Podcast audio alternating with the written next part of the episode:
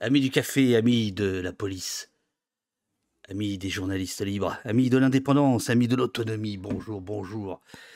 On reçoit Fabrice Arfi, Arfi Fabrice, très défavorablement connu de nos services. Tiens, je remets la caméra, comment ça Bam Le voilà. Arfi, Arfi Fabrice. Oh là là là là là là. Oh là là, Arfis, Arfis, Arfis. Qu'est-ce que je raconte? Comment ça va Fabrice? Bah, Ça va et toi David? Ah bah Super, super, ça fait plaisir de te voir au poste. Ah bah, L'inverse est réciproque. bon, comment vas-tu? Ça va bien? Ouais. Ça va très bien. Bon, froidement, mais très bien. Bon, t'as un peu de temps ou pas? Oui, j'ai un peu de temps. Parce que le bouquin est court, mais il est dense. Donc, euh, voilà, il est là, le, le, bouquin, il est là. Pas tiré d'affaire. Jacques Chirac, condamné pour atteinte à la probité. Son Premier ministre Alain Juppé, condamné. Nicolas Sarkozy, deux fois condamné et multimise en examen pour avoir été financé par une dictature étrangère. Son Premier ministre François Fillon, condamné un ministre responsable de la lutte contre la fraude fiscale, Cahuzac Jérôme, condamné pour fraude fiscale. L'actuel ministre de la Justice, Éric Dupont-Moretti, mis en examen pour avoir fait pression sur des magistrats anti-corruption. On peut chercher longtemps, écrit-tu, aucune autre grande démocratie occidentale contemporaine n'est lestée d'un tel CV. À quoi servez-vous, monsieur Fabrice Arfi? Parfois euh, à dire que le ciel est bleu. Euh, c'est-à-dire, euh, c'est-à-dire donner l'heure, donner l'heure euh, de, phénomènes d'époque, du réel tel qu'il, tel qu'il doit être regardé sous tous ses angles, notamment dans une société civilisée et démocratique. Et donc, ce que j'ai voulu faire avec ce petit ouvrage, c'est questionner un peu ce qu'on pourrait appeler, sans mauvais jeu de mots, le sens des affaires. Qu'est-ce que les affaires, au-delà des personnes et des faits et des conséquences judiciaires ou non nous disent de notre République, de notre citoyenneté euh, à nous, de notre classe politique, même si j'aime pas euh, beaucoup euh, globaliser et essentialiser, de notre appareil législatif et je, suis de ceux qui considèrent que les, phénomènes d'atteinte à la probité, corruptifs, sont, de nature, et on le sait depuis des siècles, à détruire les civilisations. Et donc, si on ne se regarde pas dans le miroir qui nous est tendu par les, par les affaires, je crois qu'on prend pour nous-mêmes, pour nous tous, qu'on soit de droite, de gauche, peu importe, ça n'est pas un, propos euh, partisan, on prend de, grands risques sur notre capacité à, à pouvoir accepter un, phénomène de représentation euh, politique. Tu es né en 1981. Ah, quelle rigolade Bon, bref, comme je disais hier, tu n'as pas connu Giscard. Co-responsable du pôle enquête de Mediapart. Ah oui, les diamants, tout ça. T'imagines si tu avais connu ça? Enfin bref.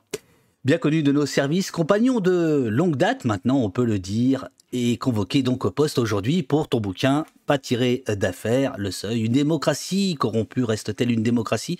Et l'investigation demeure-t-elle un contre-pouvoir C'est de cela dont on va parler.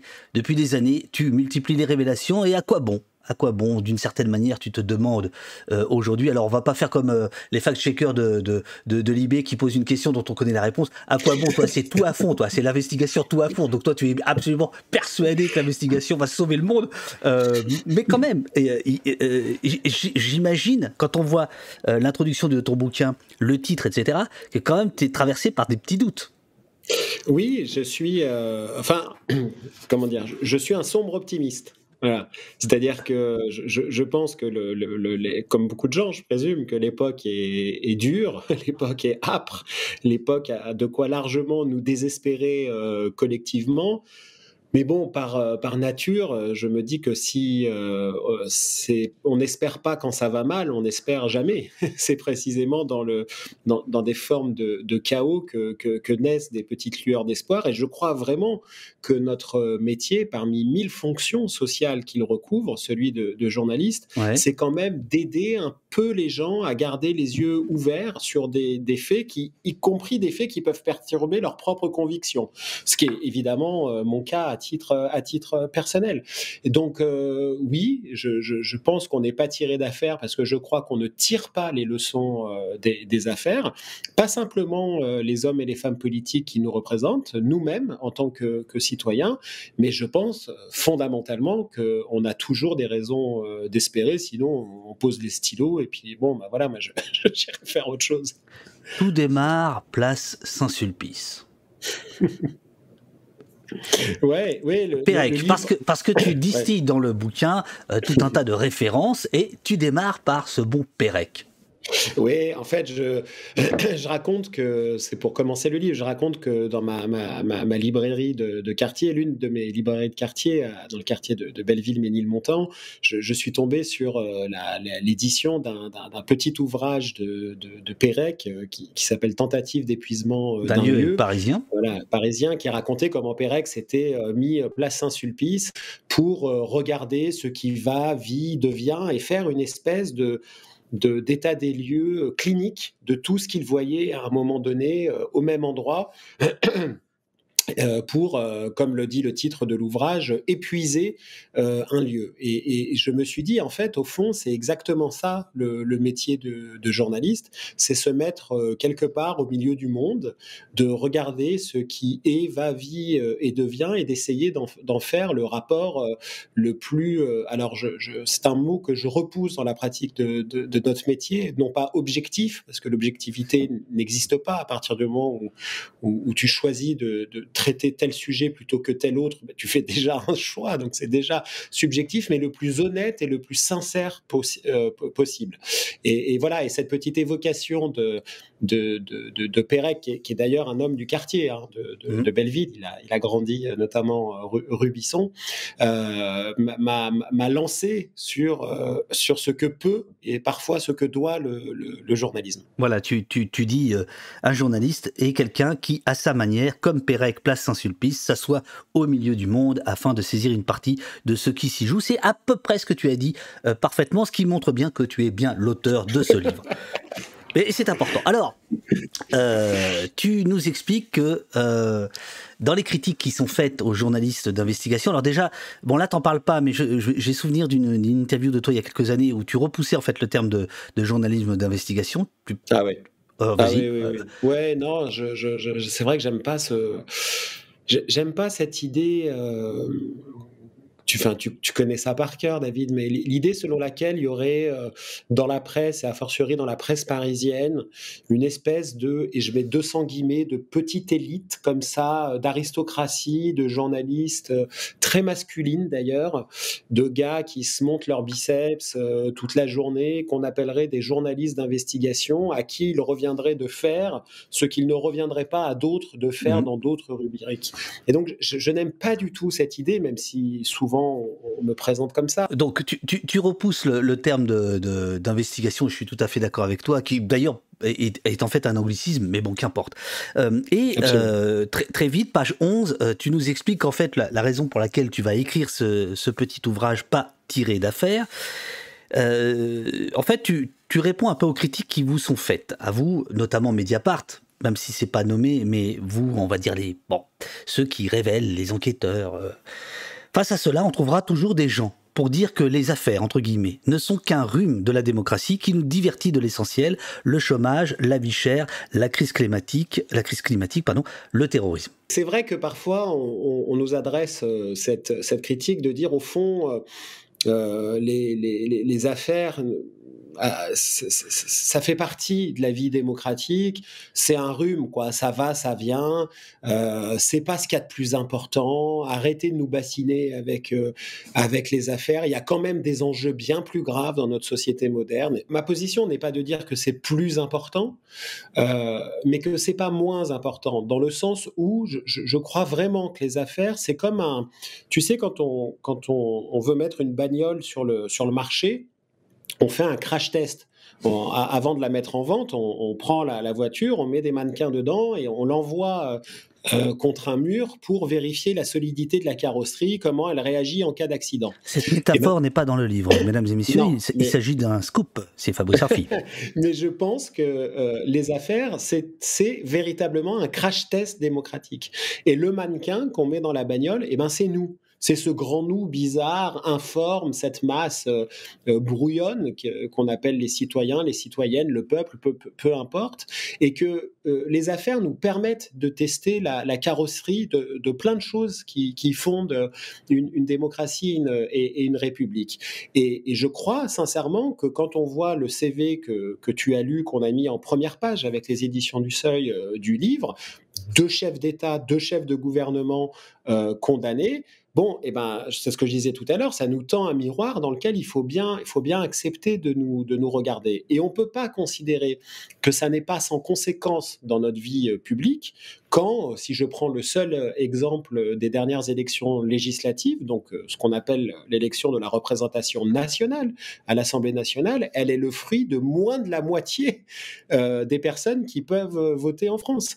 Donc c'est une représentation nationale qui est le fruit d'une minorité de, de votants. Alors, je ne dis pas que la seule explication, ce sont les affaires, mais je suis intimement euh, convaincu qu'elles participent à euh, la défiance, l'immense défiance que euh, les citoyennes et citoyens peuvent avoir vis-à-vis de ceux qui les représentent. Mais néanmoins, est-ce que tu ne trouves pas que parfois les affaires prennent une place considérable là où euh, des logiques, par exemple, on va dire la, la, logique ultralibérale ou le racisme, pour prendre des choses comme ça, sont moins, euh, sont moins critiquées, sont moins commentées, sont moins démontées, sont moins démantelées euh, que finalement des affaires, parce que les affaires, c'est c'est une personne, c'est une autre. On verra tout à l'heure que les gens de droite ricanent des affaires des gens de gauche et inversement les gens de gauche, les gens de droite, etc. Mais justement, ça devient des affaires personnelles. Est-ce que de temps en temps, tu te dis pas, quand même, euh, on oublie de démonter le système? Euh, Alors, c'est un risque. Euh, tu as tout à fait raison, c'est-à-dire que dans, dans, la, pratique journalistique, il y a, un risque qui est évident, qui est très juste dans ce que tu dis, c'est la frontière qui est parfois très fine entre la personnalisation et l'incarnation. Ce que je veux dire par là, c'est que euh, faut faire attention dans une affaire à ne pas rentrer dans la personnalisation de l'affaire parce qu'il y a telle ou telle personne qui est concernée. Moi, ce qui, m'intéresse, parce que les affaires, ce ne sont pas des attaques ad hominem contre un tel euh, ou une telle, c'est au contraire de quoi ces gens-là sont l'incarnation, et donc de quelque chose d'un peu plus systémique. Et c'est ce que j'essaye précisément de, détailler euh, dans, cet ouvrage et dans d'autres. Euh, l'affaire Cahuzac, le sujet, c'est pas Jérôme Cahuzac en tant que personne. Ça pose des questions bien plus vastes que euh, sa personne. Comment un fraudeur fiscal depuis 20 ans peut être sans contrôle nommé ministre du budget, c'est-à-dire celui qui est euh, garant de la lutte contre la fraude fiscale au sein d'un gouvernement? Qu'est-ce que l'affaire Cahuzac nous raconte de cette grande internationale du offshore, des montages fiscaux euh, illégaux qui permettent de contourner l'impôt ou de dissimuler l'argent sale qui du crime organisé, qui de la corruption, etc., etc. Les affaires Sarkozy nous racontent quelque chose de puissamment euh, systémique. Et je pourrais comme ça dérouler évidemment ce qu'on vit aujourd'hui avec le, avec le macronisme aussi, D'ailleurs, euh, c'est assez intéressant, les leçons politiques d'un Macron candidat qui est pour la disruption, pour la porosité absolue entre le monde public et privé. Bah, c'est précisément là-dessus que les affaires commencent à rattraper son, son, clan politique. On le voit notamment avec les cabinets de conseil, où ce délit présumé, qui est reproché à beaucoup de, membres de la Macronie, qui est la prise illégale d'intérêt. C'est-à-dire, euh, précisément d'un point de vue pénal, la confusion des genres entre des intérêts publics et des intérêts privés c'est le, le, chef de mise en examen d'Éric Dupont-Moretti, euh, ministre de la Justice. C'est aussi, le, aussi pardon, le chef de mise en examen d'Alexis Kohler, le secrétaire général de, de l'Élysée. Donc je trouve ça intéressant que la justice, en termes de mise en cause, traduise d'une certaine manière ce qui a pu être un soubassement idéologique d'une politique et d'une candidature. Et donc, pour répondre à ta question, bien sûr, qu'il y a un, risque de, comment on pourrait appeler ça, de tir au pigeon avec les affaires, de donner l'impression qu'on fait du pigeon. Et, c'est toujours dur parce que quand on travaille dans un quotidien, tu, connais ça hyper bien, euh, on est dans la chaleur d'un événement, on est dans la fièvre de, ce qu'est euh, précisément un journal quotidien. Et je dis pas qu'on fait toujours bien les choses euh, de, cette manière-là, mais j'ai l'orgueil le, collectif de travailler dans un journal où par rapport à d'autres questions que tu as soulevées, la lutte contre le racisme, la montée de l'extrême droite, euh, euh, ou d'autres questions, ou la casse sociale. Euh, j'ai pas l'impression que Mediapart soit particulièrement en arrière de la main là-dessus. Voire même, voire même, les affaires peuvent avoir un lien avec tout ça. la corruption, euh, c'est à la fois une facture démocratique qu'on paye et qu'on paye cher, c'est ce que j'appelle la fatigue morale, mais c'est aussi une facture financière qu'on paye. Je veux dire que si on met dans le mot de la corruption, pas simplement au sens euh, du code pénal, hein, si on met derrière le mot corruption les, atteintes à la, à la probité, et qu'on met la fraude fiscale et l'évasion fiscale dedans, bah, ce sont des montagnes de milliers de milliards d'euros qui échappent chaque année à la richesse des nations. Et donc, c'est moins d'argent pour les hôpitaux, pour les écoles, pour les crèches, pour les forces de l'ordre, etc., etc. Et donc, ça participe ça participe directement de, euh, de, la, fatigue, de la fatigue morale. Donc, je ne suis pas pour qu'on décorrèle les, affaires du reste de ce qui fait la, société. Précisément, je pense qu'elles sont au cœur même de notre euh, citoyenneté, de notre vie publique, mais qu'on a parfois du mal à raccrocher les wagons, parce que si tu parles d'un braquage, Mmh euh, on voit très bien quelles sont les victimes. Les victimes, elles sont identifiées, elles sont physiques, elles se constituent dans des procédures en cours. Pour ce qui est des atteintes à la probité, en fait, la victime, elle est informe. C'est nous tous. C'est nous tous. Euh, si tu prends la fraude fiscale, le principe de la fraude fiscale, c'est que l'enrichissement d'un seul par la fraude, c'est l'appauvrissement de tous. Voilà. Et donc, c'est un peu ça, moi, le, geste du bouquin, c'est de dire, hé les amis, en fait, ça nous concerne. Euh, ça, vous concerne, ça, concerne euh, votre rapport à la démocratie et ça concerne aussi votre portefeuille. À propos de braquage, tu avais euh, sorti ce livre il y a 2-3 ans, qui est absolument génial, qui, est, qui va être adapté, non? On, peut, le dire Oui, oui, adapté en, série. Voilà, adapté en série. Sur quelle plateforme? Ce sera sur Canal+. Canal+. C'est réalisé par Xavier Giannoli. Oh, aïe, aïe, aïe, aïe, aïe, vous vous rendez compte euh, de, de, de, de, Balzac à Arfi. Bon, alors, le roman vrai de la mafia du CO2, euh, qui, qui, est un polar, parce que tu parlais de braquage, c'est pour ça que j'y pense. Alors, plutôt un cancer. Ouais, oui, un cancer, parce que je, je, en fait, je me suis intéressé au, mot corruption euh, lui-même avant de tenter d'en épuiser euh, sa réalité euh, dans un espace pas que parisien. L'origine étymologique du mot, du, du, mot corruption en grec, phtora, ça veut dire le contraire de la création. Le contraire de la création, c'est la, destruction. Et, en fait, si tu, si tu regardes euh, la permanence de l'existence du mot corruption, qui n'a pas toujours été qu'un délit euh, pénal, en fait, il est présent euh, dans l'Ancien Testament, dans le Nouveau Testament, dans beaucoup des premières religions comme étant un, facteur de, de destruction morale. Mais c'est aussi très présent dans la poésie de Dante, c'est présent dans les pièces de Shakespeare. Quiconque est allé voir une pièce de Shakespeare comprend parfaitement de quoi on parle, je crois, si on le met en rapport avec euh, notre vie politique euh, actuelle. Et puis, c'est un concept qui a euh, ensuite irrigué toutes les grandes déclarations internationales, les grandes chartes, les grandes conventions, jusqu'à devenir l'un des pires délits financiers qui existent aujourd'hui. Et depuis la chute de l'Empire de Rome, on sait que la corruption peut participer comme un, comme un cancer, comme un poison, à détruire des sociétés euh, organisées. Et c'est ce, ce phénomène-là dont, dont, je crois on serait fou à considérer qu'on en est euh, vacciné, que ça pourra jamais nous, nous, arriver.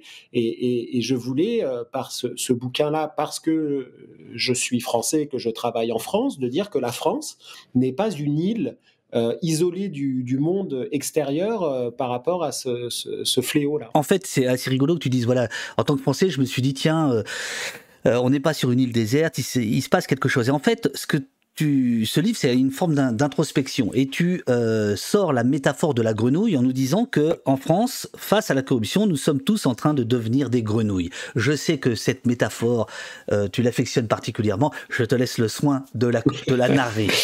En, fait, c'est une, euh, une fable euh, scientifique. Je, dis fable parce qu'il y a euh, des scientifiques qui ont essayé de vérifier scientifiquement le, théorème que je vais, que je vais présenter. Et en fait, ça s'est avéré inexact d'un point de vue scientifique.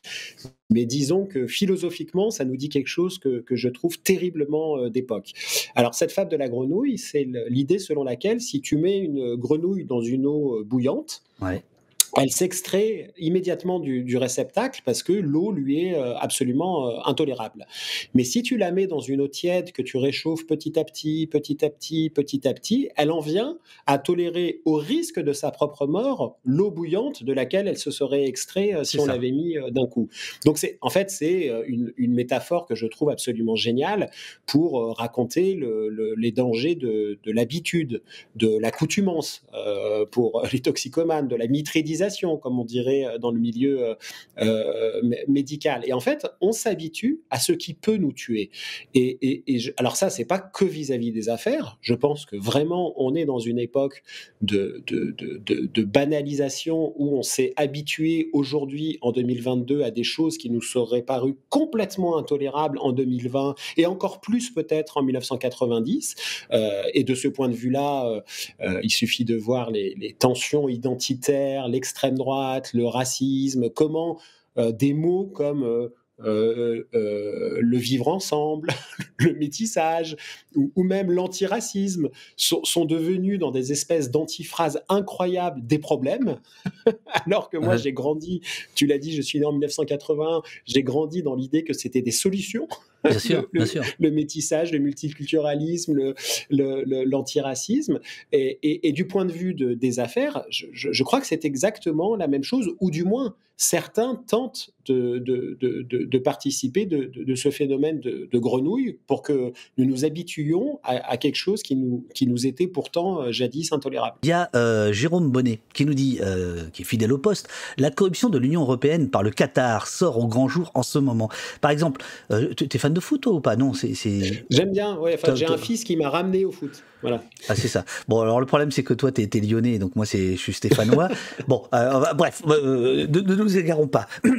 comment il s'appelle? Macron va au Qatar pour assister à la demi-finale, etc. On a appris hier ou avant-hier que certains hauts députés européens avaient 600 000 balles en petite coupure chez eux et que ça pourrait provenir de valises du, du, Qatar.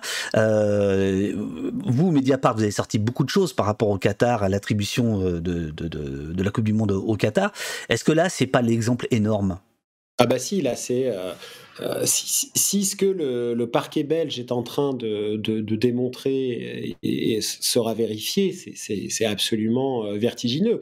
Les, soupçons sont quand même à ce point euh, gravissimes que la vice-présidente du Parlement européen, la vice-présidente socialiste qui est grecque, est aujourd'hui sous écrou. Elle a, elle a, dormi en prison, donc elle a été placée dans ce qu'on appelle en France en, en détention euh, provisoire.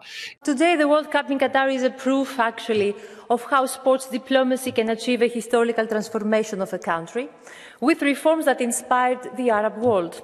ILO said that Qatar is a front runner in labor rights, abolishing kafala and reducing minimum wage. They committed to a vision by choice and they opened to the world. Still, some here are calling to discriminate them.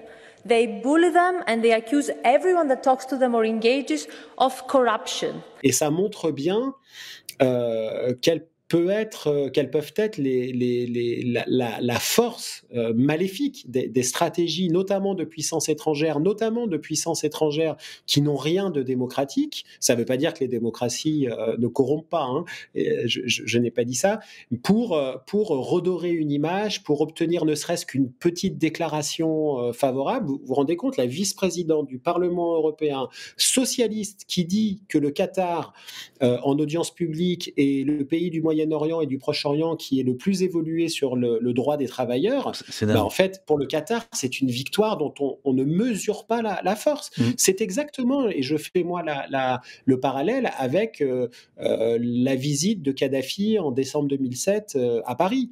Il faut, se rendre compte que pour un, un Kadhafi, qui est l'homme euh, de l'État terroriste, être accueilli par la patrie des droits de l'homme et de la Révolution française pendant six jours avec le tapis rouge et tout le monde euh, peut-être euh, s'en souvient par, Nicolas Sarkozy, c'est une victoire politique, géopolitique, internationale absolument, absolument monstrueuse. Et d'ailleurs, ça fait partie dans l'affaire Sarkozy-Kadhafi de des contreparties pour lesquels Nicolas Sarkozy est, est, mis en examen dans le dossier. Évidemment, ça n'est pas la seule, mais ça en fait partie. La garde républicaine accueille Muammar Kadhafi au palais de l'Élysée.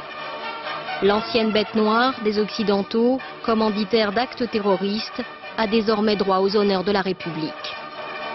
Le colonel Kadhafi a abandonné son programme nucléaire et collabore dans la lutte antiterroriste. C'est à cet homme-là que le président français serre la main. Un accueil avec tous les honneurs, une heure d'entretien, au menu, des contrats d'armement, mais également les droits de l'homme pour répondre à la question de, Jérôme Bonnet, ben, euh, évidemment, là, on a, on, a, on a une affaire, euh, comment on pourrait dire ça, euh, chimiquement pure, avec des déclarations publiques, une présidente en plus, vice-présidente, pardon, socialiste, et des valises de bifton. nous qui, parfois, au journal, on a souvent... des, valises de bifton, ça, ça j'en témoigne c'est vrai qu'on a, on a souvent tendance à dire euh, bon, bah, maintenant il y, a, des nouveaux chemins de corruption, il y a des nouveaux véhicules, euh, l'image d'Épinal, des valises de billets, c'était peut-être un temps d'avant, etc. Bon, bah là, on voit bien que que c'est pas le cas, et pour une raison très simple, pour ceux qui qui se posent la question, c'est que Évidemment, l'avantage des espèces, c'est qu'elles laissent peu de traces. Et sur une espèce, euh, sur des espèces, il n'y a pas, il a pas le nom de l'envoyeur. Et donc, c'est difficile de remonter euh, le flux pour des policiers et pour des, magistrats euh, d'argent en, liquide. C'est pourquoi c'est toujours évidemment euh, utilisé. Une affaire comme celle-ci qui vient d'éclater, est-ce que ça ne va pas euh, finalement pour le RN faire ces, affaires où ils pourront dire bah, attendez, nous, les quelques emplois fictifs, c'est rien du tout par rapport à, cette, à cette corruption, on s'est arrangé comme les autres s'arrangeaient, etc. C'était, est-ce qu'il n'y a pas dans cette spirale, pour quelqu'un comme toi, quelque chose de profondément désespérant. C'est-à-dire qu'il y, a toujours pire.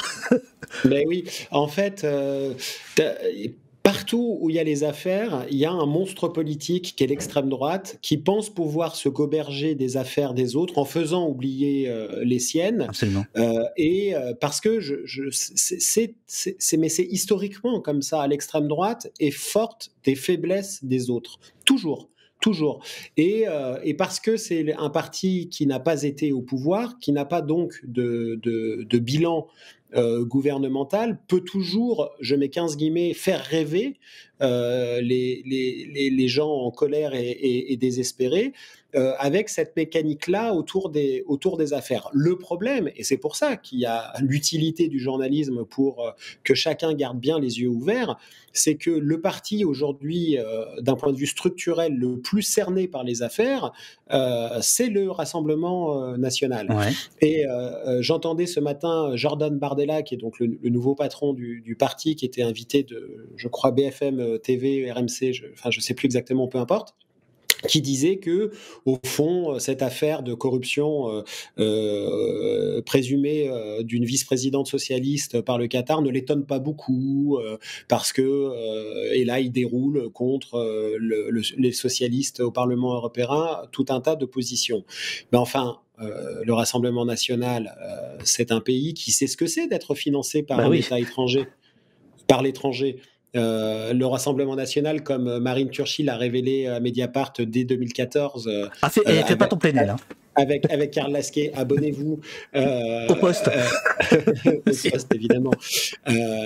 c'est que le, le, RN et le FN avant étaient financés par la Russie, par des fonds russes. Bien sûr. Et qu'il y avait d'ailleurs des alignements politiques, diplomatiques, des positions du RN pour la Russie et pour Poutine. On l'a bien vu d'ailleurs, la situation inextricable qui a été celle du, Rassemblement national au moment de, l'invasion euh, en Ukraine. Euh, et donc, je, trouve, mais c'est parce que ce parti ne manque jamais de toupet et d'audace, absolument vertigineux de les voir aujourd'hui se frotter les mains de ce qui se passe euh, vis-à-vis de, la vice-présidente grecque, qui, ressemble à un scandale monumental, pour tenter de faire oublier ce qui sont leurs propre prévarication. Et, c'est pareil pour. Euh, c'est pour ça que je trouve qu'il y a toujours un, sens politique absolument génial des affaires. Le, le, Front National, le Rassemblement National, c'est un parti qui est pour la fermeture des frontières, mais pas celle de l'argent. C'est un parti qui est europhobe, mais qui n'a aucun problème à être soupçonné d'avoir détourné l'argent des contribuables européens pour, se financer. Pourquoi ce que tu dis là n'est jamais euh, opposé au Bardella de ce monde? Mais c'est, mais je sais pas. Ça, je t'avoue que. Alors après, ça, ça, ça, donne toujours l'impression d'être euh, euh videur de bottes de nuit avec les intervieweurs et les intervieweuses en disant toi c'est bien, toi c'est pas bien et tout ça. Mais non, mais je parle. C'est toujours dur de.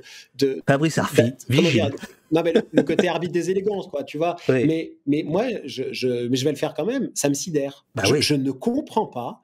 Je ne comprends pas qu'on leur rétorque pas. Euh, mais et vous?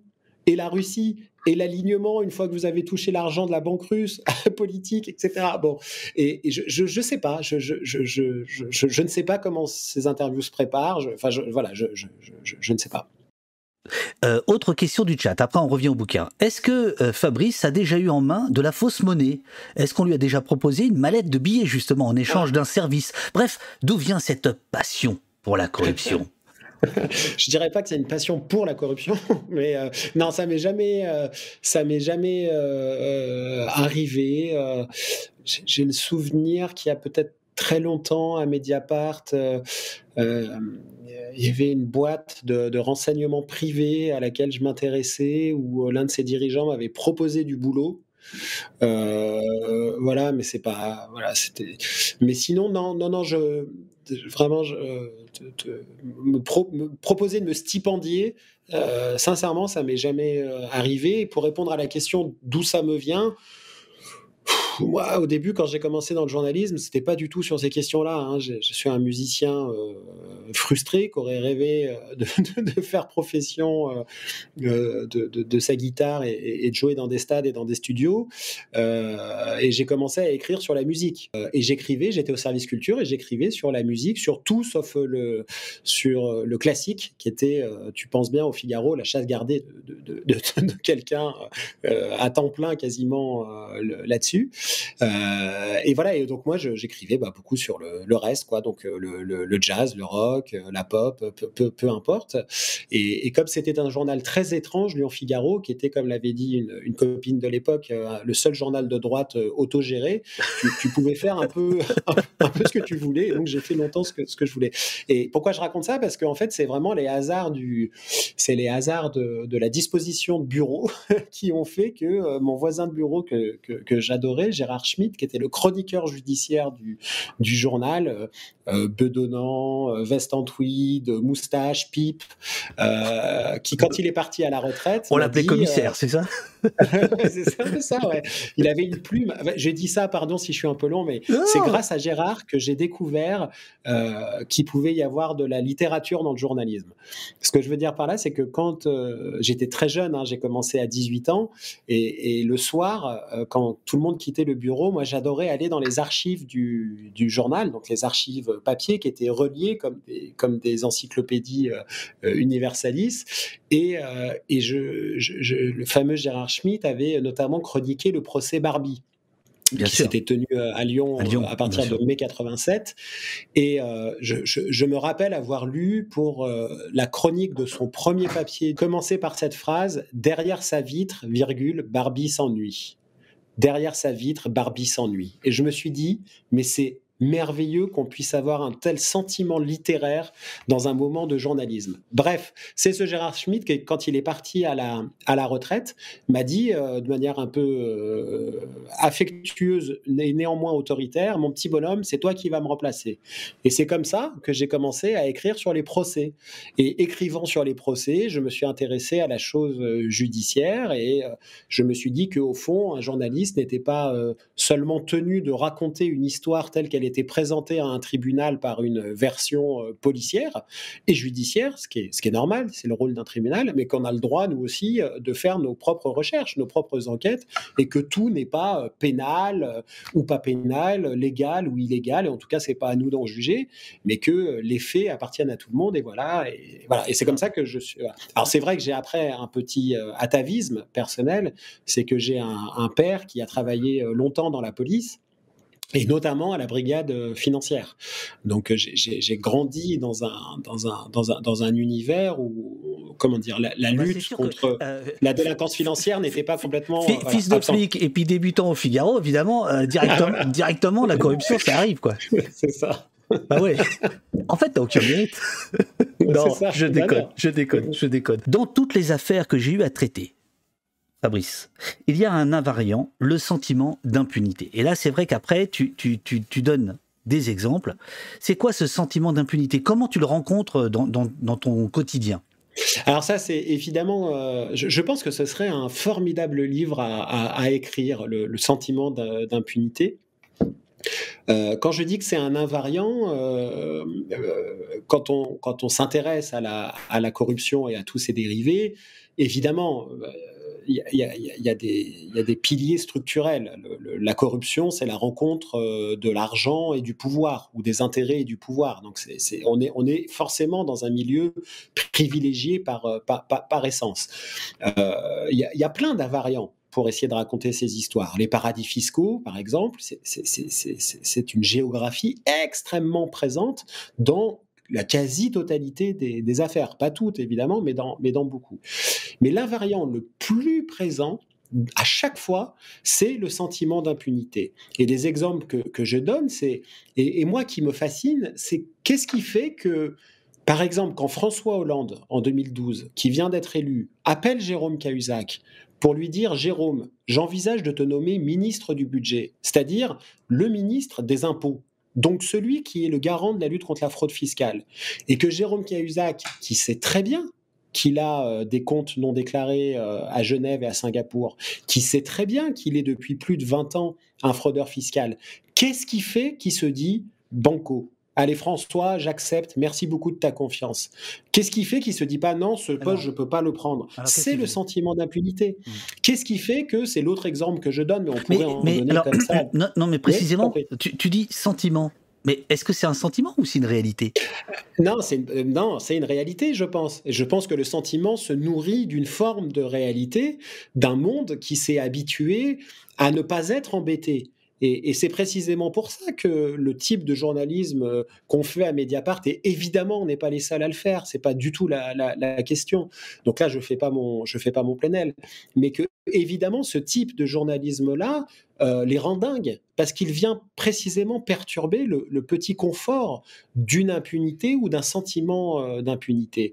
et c'est exactement la même chose pour prendre un exemple de droite après l'exemple de gauche. Qu'est-ce qui fait que Claude Guéant qui a été directeur général de la police nationale, qui a été secrétaire général de, de, de, l'Élysée, qui a été le directeur de cabinet du ministre de l'Intérieur, qui a été lui-même ministre de l'Intérieur. Et, qui, était, qui, fait qui était vendu au début comme euh, celui qui ah. euh, mesurait Sarkozy, enfin qui, qui, apportait de la mesure chez Sarkozy, qui était considéré, y compris par la presse de gauche, comme un serviteur de l'État au tout début, hein, j'entends, hein, euh, et, que ouf, ouf qu'il est là celui-là. bon, Exactement, c'était le cardinal. Je te rappelle, on l'appelait le cardinal. Le cardinal. C'était voilà, espèce de, de, du président, une, sorte de, personnage euh, protestant austère, comme ça, qui avait un rapport, une droiture d'État face au Sarkozy un peu zébulon. Euh, bah, qu'est-ce qui fait que ce même Claude Guéant va laisser traîner dans le secrétaire de son appartement euh, parisien la trace d'un versement de 500 000 euros qui va causer sa perte dans l'affaire libyenne. Puisque aujourd'hui, il est démontré dans l'affaire libyenne que ces 500 000 euros sont liés à un intermédiaire qui s'appelle Alexandre Jory et au directeur de cabinet de, de Muammar Kadhafi qui s'appelle euh, Béchir Saleh. Je crois que c'est le sentiment d'impunité. Euh, et évidemment, dans la Sarkozy, de ce point de vue-là, euh, bon, c'est ceinture et bretelle.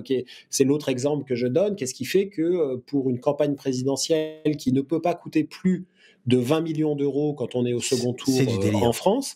Dans l'affaire Big Malion, on découvre qu'elle a coûté en réalité 47 millions d'euros, c'est-à-dire 27 millions d'euros de plus que ce que les autorités de contrôle avaient le droit de, de, vérifier. Et tout ça grâce à un système de, fausses factures, alors là, euh, très à l'ancienne, hein, très, très RPR ou, PS des années 80, si, j'ose dire. Et ben c'est, je crois fondamentalement que c'est le sentiment d'impunité. Mais le problème qu'on a, en France, contrairement par exemple à, certains pays anglo-saxons et notamment aux, États-Unis, euh, il n'y a pas beaucoup, voire quasiment aucune recherche universitaire autour de cela aux États-Unis, depuis la crise de 29, euh, il y a eu des recherches universitaires, notamment sur la psychologie des délinquants en col blanc. Mmh euh, et donc, euh, de la crise de 29 jusqu'à Enron, au scandale Enron dans les années 90, en fait, il y a eu des travaux menés auprès des criminels en col blanc pour qu'ils expliquent euh, quels sont leurs ressorts psychologiques? Qu'est-ce qui fait qu'ils ont cru pouvoir faire ceci, cru pouvoir faire cela? Et donc, il y a des réponses qui nous sont apportées euh, d'outre-Atlantique, euh, notamment sur le sentiment d'impunité et puis d'autres choses beaucoup plus psychanalytiques. Je ne suis pas psychanalyste et c'est pas mon pas mon boulot. Et je trouve que c'est dommage qu'il manque à la France ce type de, de, regard-là pour comprendre ces gens quand ils décident de faire ça. Page 21, tu cites un dénommé Pierre euh, Lascoum, ou comment, Lascoum. Lascoum, auteur de L'économie morale des élites dirigeantes. Euh, je, peux te, je peux te lire ce que tu, ce que tu cites de lui. D'un côté, dit-il, les hommes et femmes de pouvoir énoncent des règles générales qui s'imposent aux gouvernés. De l'autre, ils ont établi à leur profit les règles, des règles dérogatoires qui protègent leurs intérêts et leurs positions et dont ils conservent la maîtrise. Eh oui, c'est, alors Pierre Lascoum est l'un des très rares en France à euh, travailler d'un point de vue euh, euh, universitaire, sociologique, en sciences sociales, ces phénomènes-là de délinquance en col blanc, de corruption, et donc il faut vraiment rendre hommage et crédit à, son travail qui, qui nous permet à côté du journalisme, de prendre de la hauteur par rapport à, ces phénomènes-là. Et, ce qu'il dit est absolument euh, fondamental dans son, dans, son, dans son dernier euh, ouvrage, qui est, relativement récent, hein, ce que tu viens de, citer, et, que moi j'appelle euh, dans, dans Pas tiré d'affaires le, privilège du crime des privilégiés. C'est-à-dire qu'on l'a dit tout à l'heure, la corruption, c'est en soi un crime de, de, privilégiés. Alors je, dis crime, la dernière fois que j'ai dit ça, il y a plein de juristes qui me sont tombés dessus en disant la corruption c'est un délit, c'est pas un crime. Je, je, sais très bien, c'est un délit, c'est pas un crime, mais disons que c'est un crime social et un crime euh, démocratique. Euh, mais pourquoi il y a un privilège autour de ce crime des privilégiés? C'est précisément parce que ceux qui sont euh, visés par euh, ce type de soupçon ont créé dans l'espace public un, espèce d'appareillage qui leur permettent de s'en sortir là où d'autres, dans d'autres délinquances, sont complètement faits aux pattes. et ça, c'est, il y a plusieurs ressorts de cet appareillage. Il y a, par exemple, une sorte d'obsession anti-judiciaire. Considérer que dans la lutte contre la corruption, le problème, c'est la justice. C'est pas les faits qui sont mis au jour, c'est pas les gens qui sont visés, c'est la justice. Et ça, alors, on le voit de manière euh, euh, éclatante, par exemple, quand Sarkozy est condamné euh, dans l'affaire Bismuth en première instance, une bonne partie, et pour pas dire quasiment l'intégralité des débats télévisés, c'était faut-il supprimer le PNF Y a-t-il un problème avec la politisation de la justice en France? Comme si, quand on faisait une énorme affaire de stupéfiants, euh, on faisait des débats pour dire euh, faut-il supprimer la brigade des stupes? Tout ça n'a absolument euh, aucun sens. Il y a aussi cette de créer des réalités parallèles. On, a beaucoup reproché, évidemment à juste titre, à, Donald Trump son concept des faits alternatifs. Mais alors, de ce point de vue-là, la, corruption en France est un, un, laboratoire extraordinaire de développement de faits alternatifs où des gens mis en cause peuvent aller euh, devant des caméras ou des micros. Évidemment, les gens se défendent euh, comme ils veulent, mais en racontant absolument n'importe quoi sans qu'il n'y ait de réponse à cela. Debord avait appelé ça euh, le faux sans réplique. Il y a, le, faux se balade sans qu'il y ait la moindre réplique et du coup le faux devient une partie du vrai.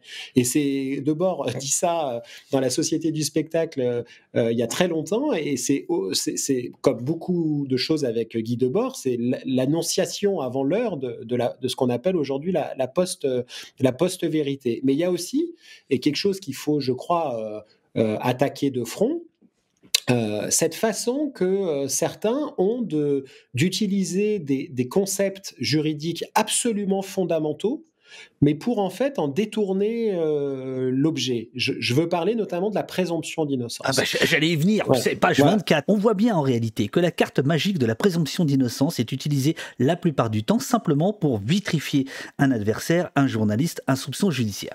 Là, c'est un des passages les plus touchy de ton bouquin parce que tu remets presque en cause la présomption d'innocence en disant ah non non non non non parce que les phrases d'avant non non non non non non. Les, phrases d'avant je, dis que la présomption d'innocence est un est un pilier euh, juridique et démocratique qu'il ne faut pas attaquer. C'est oui c'est oui mais après Et après, c'est oui, mais bien sûr, c'est oui, mais parce que la présomption d'innocence, euh, c'est un concept juridique qui est euh, très bien défini. C'est-à-dire qu'on ne peut pas, dans l'espace public, présenter quelqu'un comme étant coupable d'avoir commis un délit tant qu'il n'a pas été condamné définitivement pour ça. C'est ça la présomption d'innocence. Et je vais même plus loin. On est présumé innocent juridiquement parce qu'on est suspect. C'est le check and balance du code de procédure pénale. C'est parce que d'un côté, on est suspect dans une affaire qu'on est présumé innocent. Et donc, euh, pourquoi je dis ça? Parce que l'atteinte à la présomption d'innocence, c'est une infraction en France. Bien sûr. Euh, moi, je n'ai jamais été poursuivi ou même, a fortiori, condamné pour atteinte à la présomption d'innocence. Et jamais. Dieu, sait, Dieu, sait, que tu es suspect. Et Dieu sait que je suis suspect. et c'est pour ça que je suis au poste. Et, et, et ça, et ça c'est aussi ça l'état de droit c'est aussi constater que les journalistes qui font ce, métier-là, en tout cas moi je, réponds de, moi-même et du journal, euh, nous ne sommes pas condamnés pour atteindre à la présomption d'innocence. Et pourquoi je, fais cette petite alerte sur la présomption d'innocence C'est parce que tout en disant que des gens sont présumés innocents, ça ne doit pas être agité comme ça, comme, euh, la, la mouletta devant, devant le taureau euh, dans une corrida, pour nous empêcher de regarder les faits les juges, ils sont là pour regarder si les faits rencontrent une, définition offerte par le code pénal. C'est pas notre boulot. C'est pas notre boulot de, c'est pas notre boulot de journaliste, c'est pas notre boulot de citoyen. En revanche, on a le droit de discuter euh, des faits.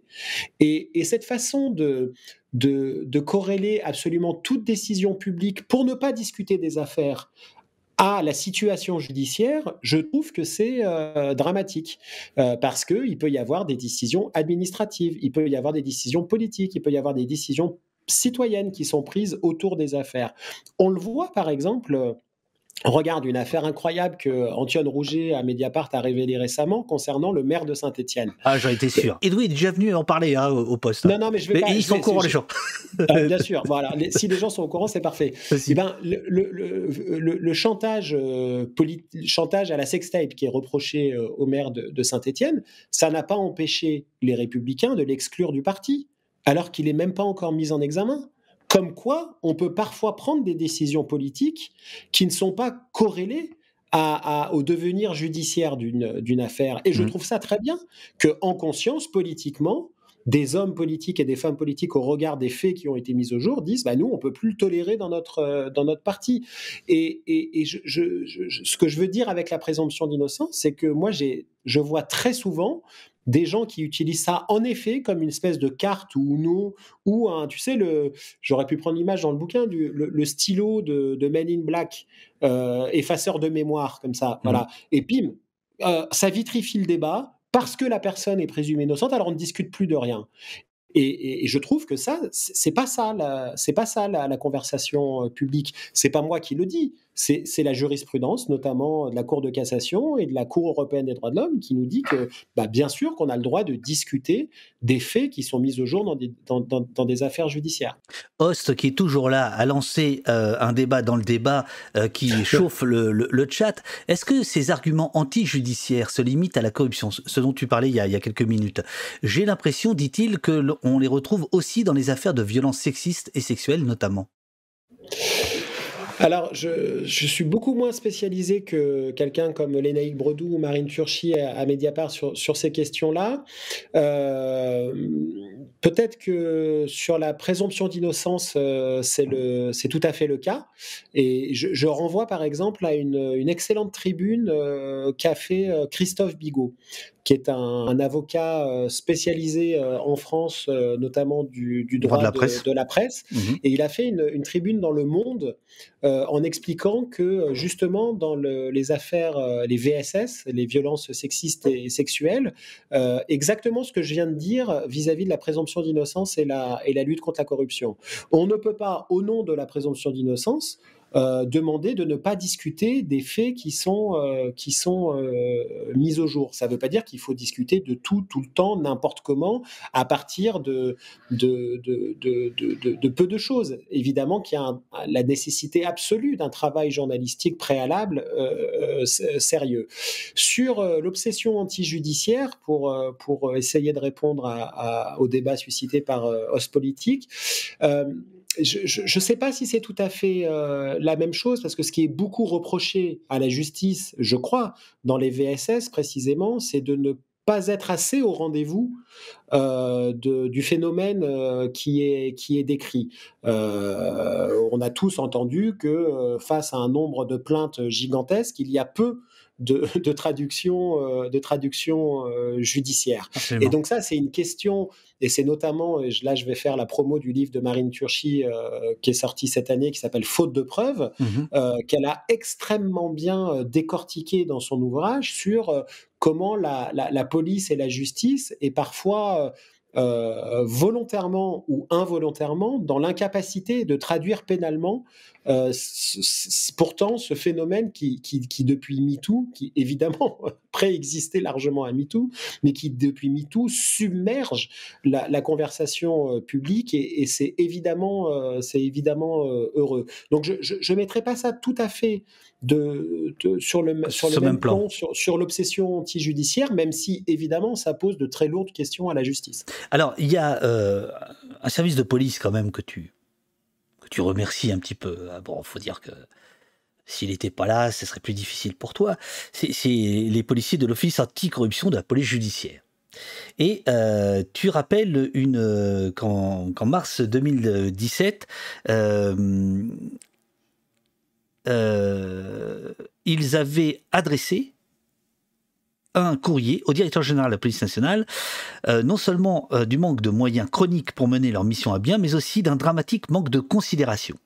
Euh, puisque, euh, à l'inverse, tu l'as dit tout à l'heure, à l'inverse des autres euh, services de police, le, service de, de, anticorruption n'est jamais remercié ouvertement, n'a pas droit aux honneurs de TF1, ni de BFM, ni de je ne sais quoi, etc. Et que même on a l'impression qu'il a de moins en moins de moyens. Tu vas nous le dire ça, si c'est vrai ou pas. Est-ce que, est que la justice et la police anticorruption ont vraiment moins de moyens qu'avant? Et qu'est-ce que ça signifie? Qu'est-ce que, qu'est-ce que, qu'est-ce que ça veut dire? Et c'est quoi ce manque de considération? Ouais, en, fait, euh, j'ai évidemment noté ta petite raillerie sur le service que je, que je remercie.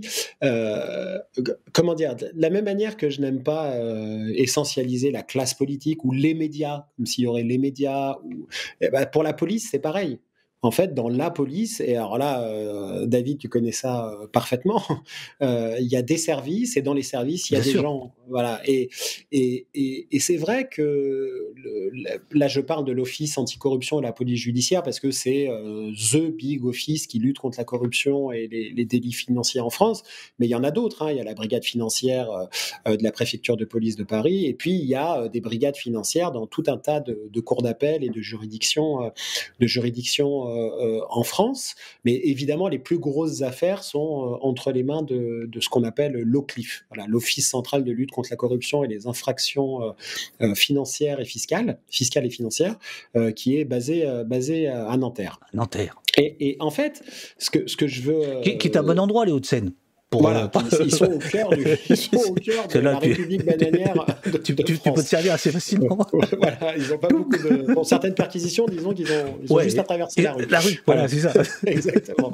Euh, et en fait, c'est quand même. Je rappelle ce que le courrier qui a été fait, qui a été signé par euh, une trentaine euh, d'officiers, d'enquêteurs et d'enquêtrices en, mars 2017, parce que c'est pas rien. Hein, ça n'était jamais arrivé que autant de policiers spécialisés dans la lutte anti-corruption écrivent à leur euh, directeur de la police pour dire nous, en fait, on peut plus mener à bien notre, euh, notre mission.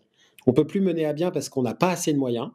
Euh, parce qu'on est submergé par les dossiers et en plus il y a une déconsidération institutionnelle et même au-delà de l'institution absolument considérable pour le métier qu'ils font parce que tout le monde peut le voir. Quand des policiers euh, chopent 12 euh, euh, kilos de, cocaïne en provenance de je ne sais où, le ministre y va, il y a les égards du préfet, on se prend en photo devant les palettes de cocaïne, on est comme ci, on est comme ça, voilà.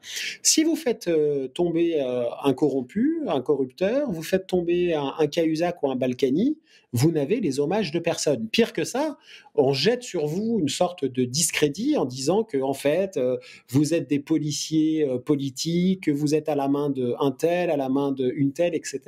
Et qu'en fait, vous, vous poursuivez des dessins qui sont absolument pas ceux de l'objet de votre, de, votre, de votre métier. Je trouve ça assez, assez intéressant ou probablement que dans, certains autres pays, ça ne se passe pas exactement de, cette manière. Et donc cette alerte me, paraissait être particulièrement bavarde, a fortiori dans un moment où il faut quand même se, rappeler par rapport à ce que je, disais tout à l'heure sur comment des, gens soupçonnés peuvent développer des faits alternatifs, il, il faut se rappeler que quand même Nicolas Sarkozy avait comparé cet office anticorruption à la Stasi à la Stasi dans les colonnes du Figaro parce qu'il avait été placé sous sur écoute dans l'affaire euh, dans l'affaire Bismuth.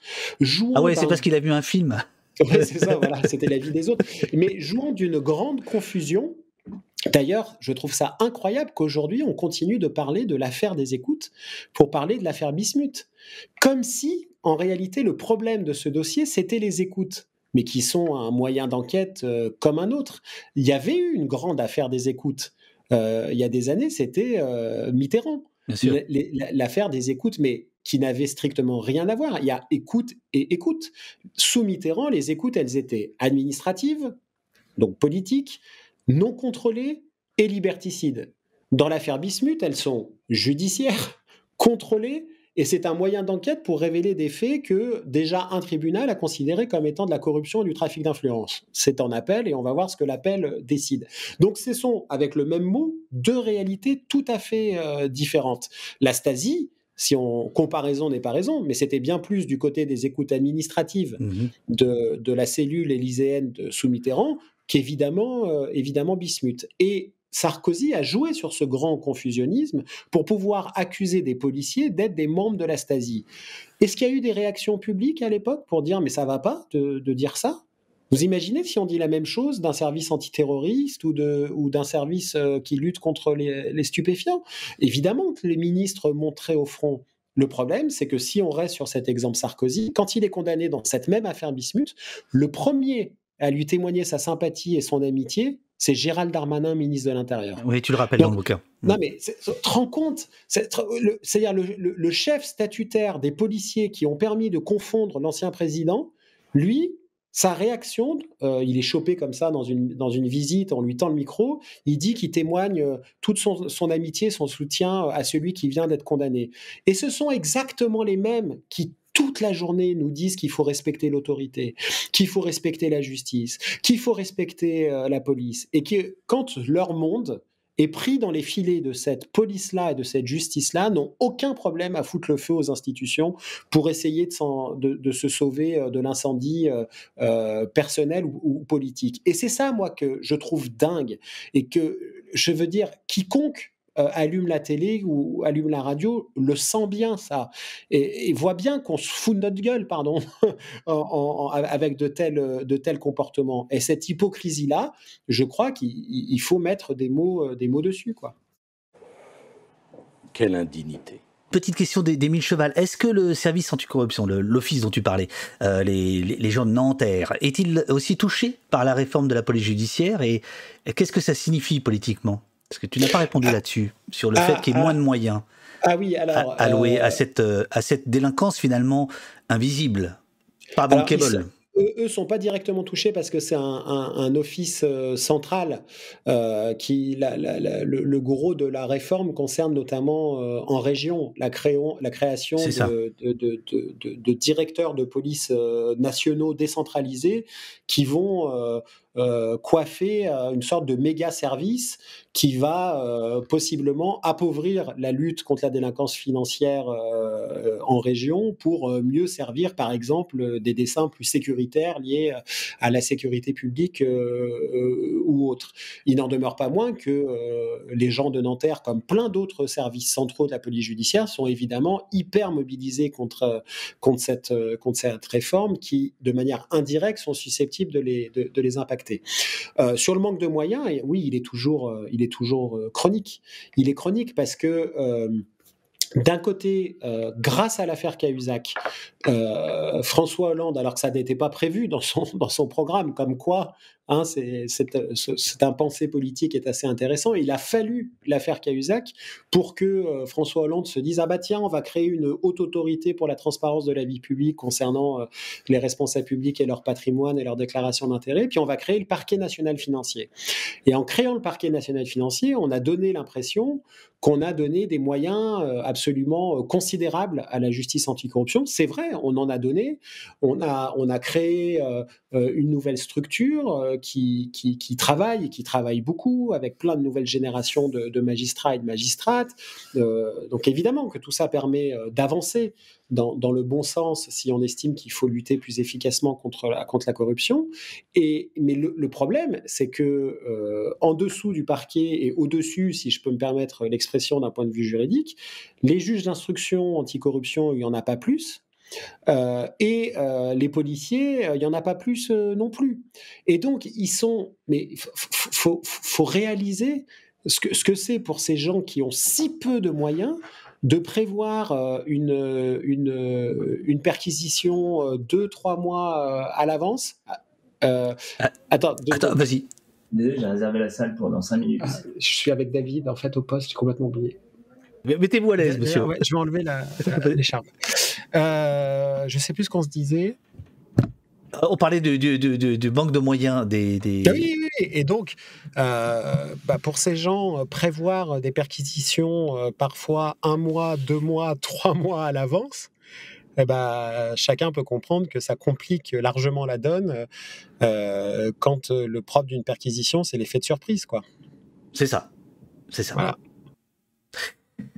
Il y a une affaire euh, dont tu parles. Alors c'est intéressant parce que euh, nous, nous, la voyons tout à fait différemment. Euh, c'est l'affaire Benalla. Moi, je la vois d'un point de vue de maintien de l'ordre, ce qu'elle a voulu dire, ce qu'elle a, a annoncé finalement sur la question de la, du maintien de l'ordre. Et mais pour toi, l'affaire Benalla, elle est, elle est centrale sur ce qu'elle dit du monde politique et des, et, des, affaires. Donc tu reviens, tu fais plusieurs pages de, dessus. En, en deux mots, qu'est-ce que toi tu retiens de cette affaire-là, Benalla? Alors, tu as tout à fait raison. C'est une affaire euh, à l'origine et après les premières révélations de, Elle te va bien cette cellule de dégrisement, dis donc?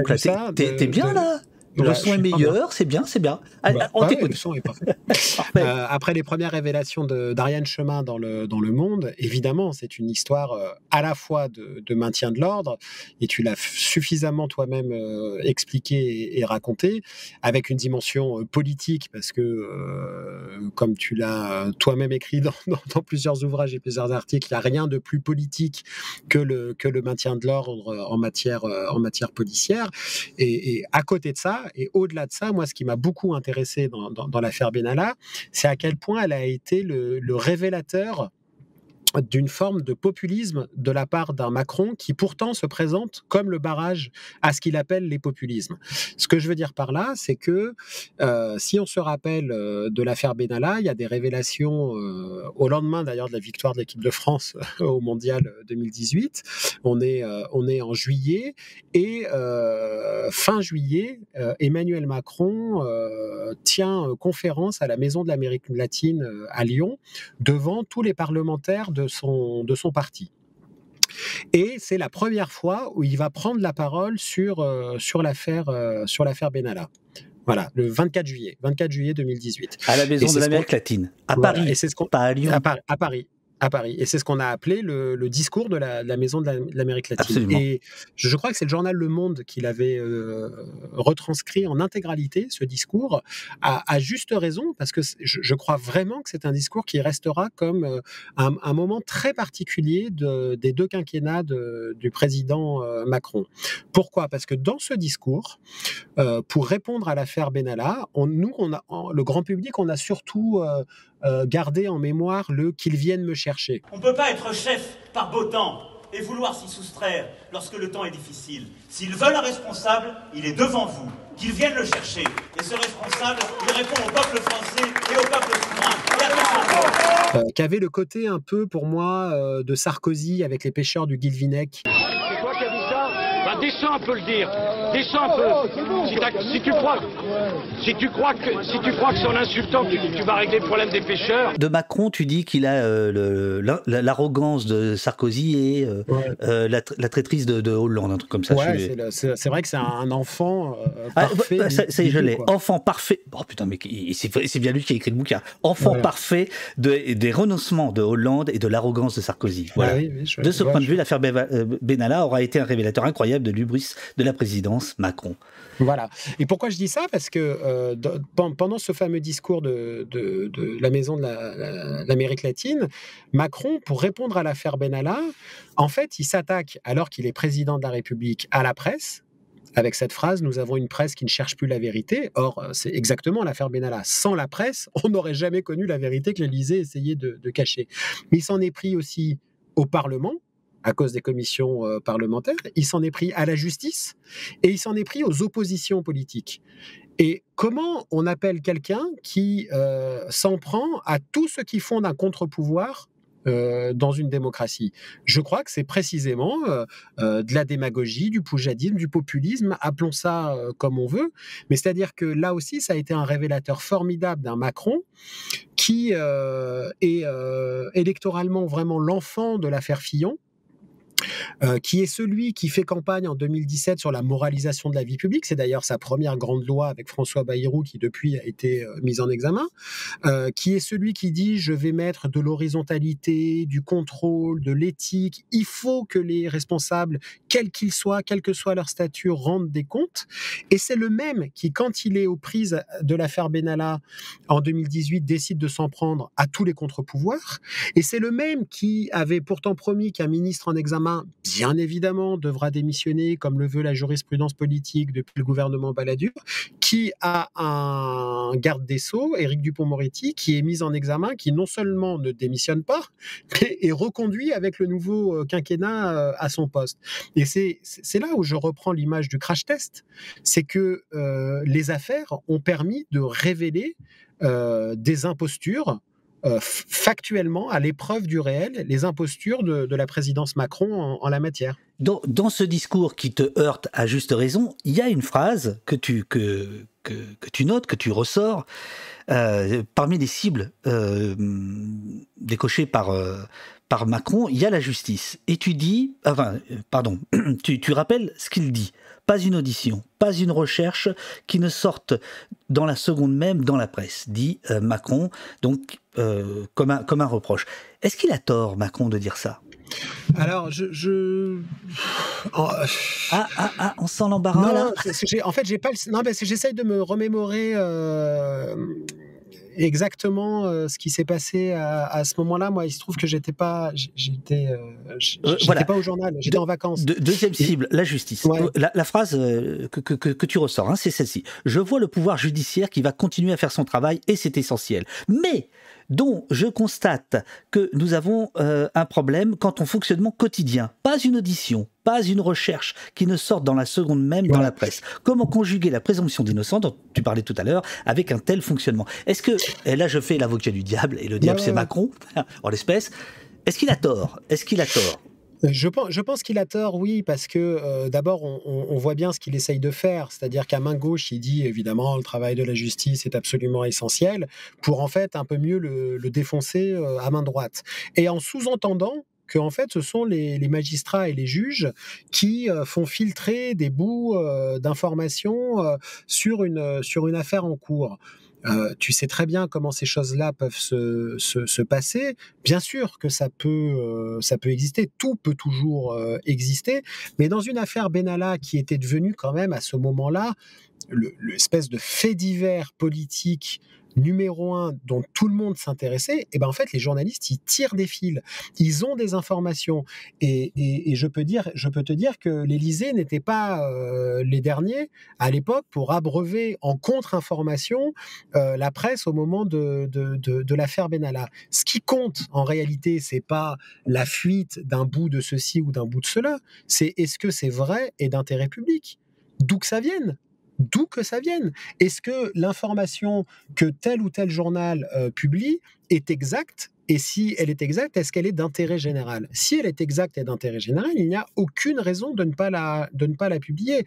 On se rappelle quand même que dans l'affaire euh, Benalla, c'est précisément l'Élysée qui a été soupçonné d'avoir euh, mis en scène des, des, des, des, images de vidéosurveillance qui n'avaient rien à voir euh, avec l'affaire pour tenter de construire un contre-récit médiatique pour dire que finalement Benalla avait bien fait son office.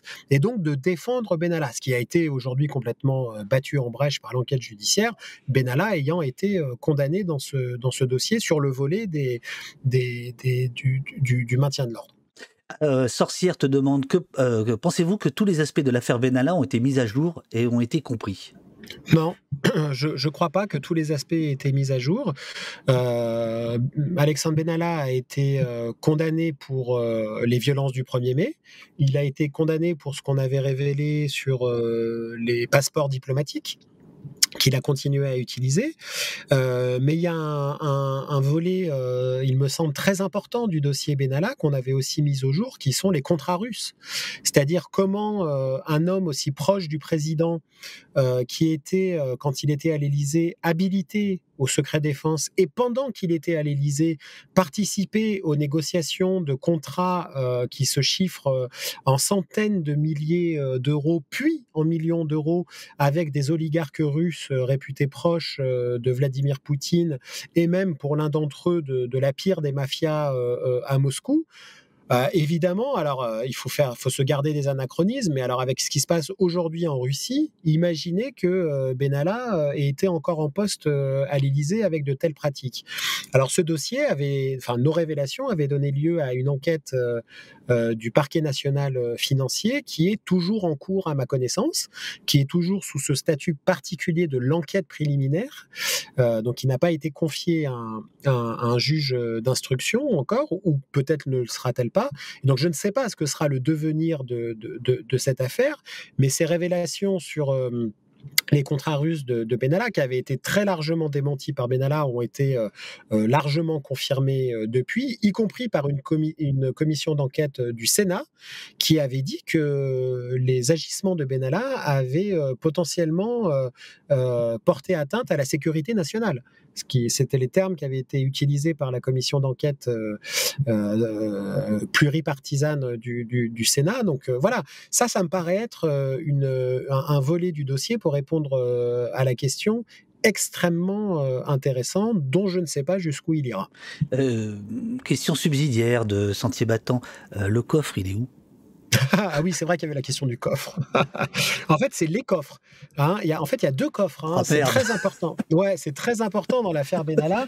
Ah merde J'avais oublié ce running gag du coffre.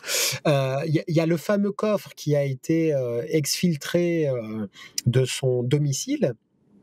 Et il y a un autre coffre qui a été vidé, dans lequel il y avait, d'après plusieurs témoins, et ce que ces témoins ont témoigné hein, sur procès verbal devant la, police, il y avait un coffre à l'Élysée, dans lequel il y aurait eu des choses importantes à, soustraire. c'est du moins ce que laissent entendre ces, témoignages. Et donc là, c'est vrai que c'est assez intéressant le coffre, comme ça devient une sorte d'objet qui à lui seul vient euh, incarner quasi personnalisé. Oui, alors. Euh, euh, objet inanimé, avez-vous donc une âme? Quelle est l'âme de ce coffre dans l'affaire Benalla? À ce sujet, tu as parlé de running gag à l'instant. Dans le chat, je, voyais passer quelqu'un qui disait ça me bute quand même que tout devienne un même, que, que, toute affaire.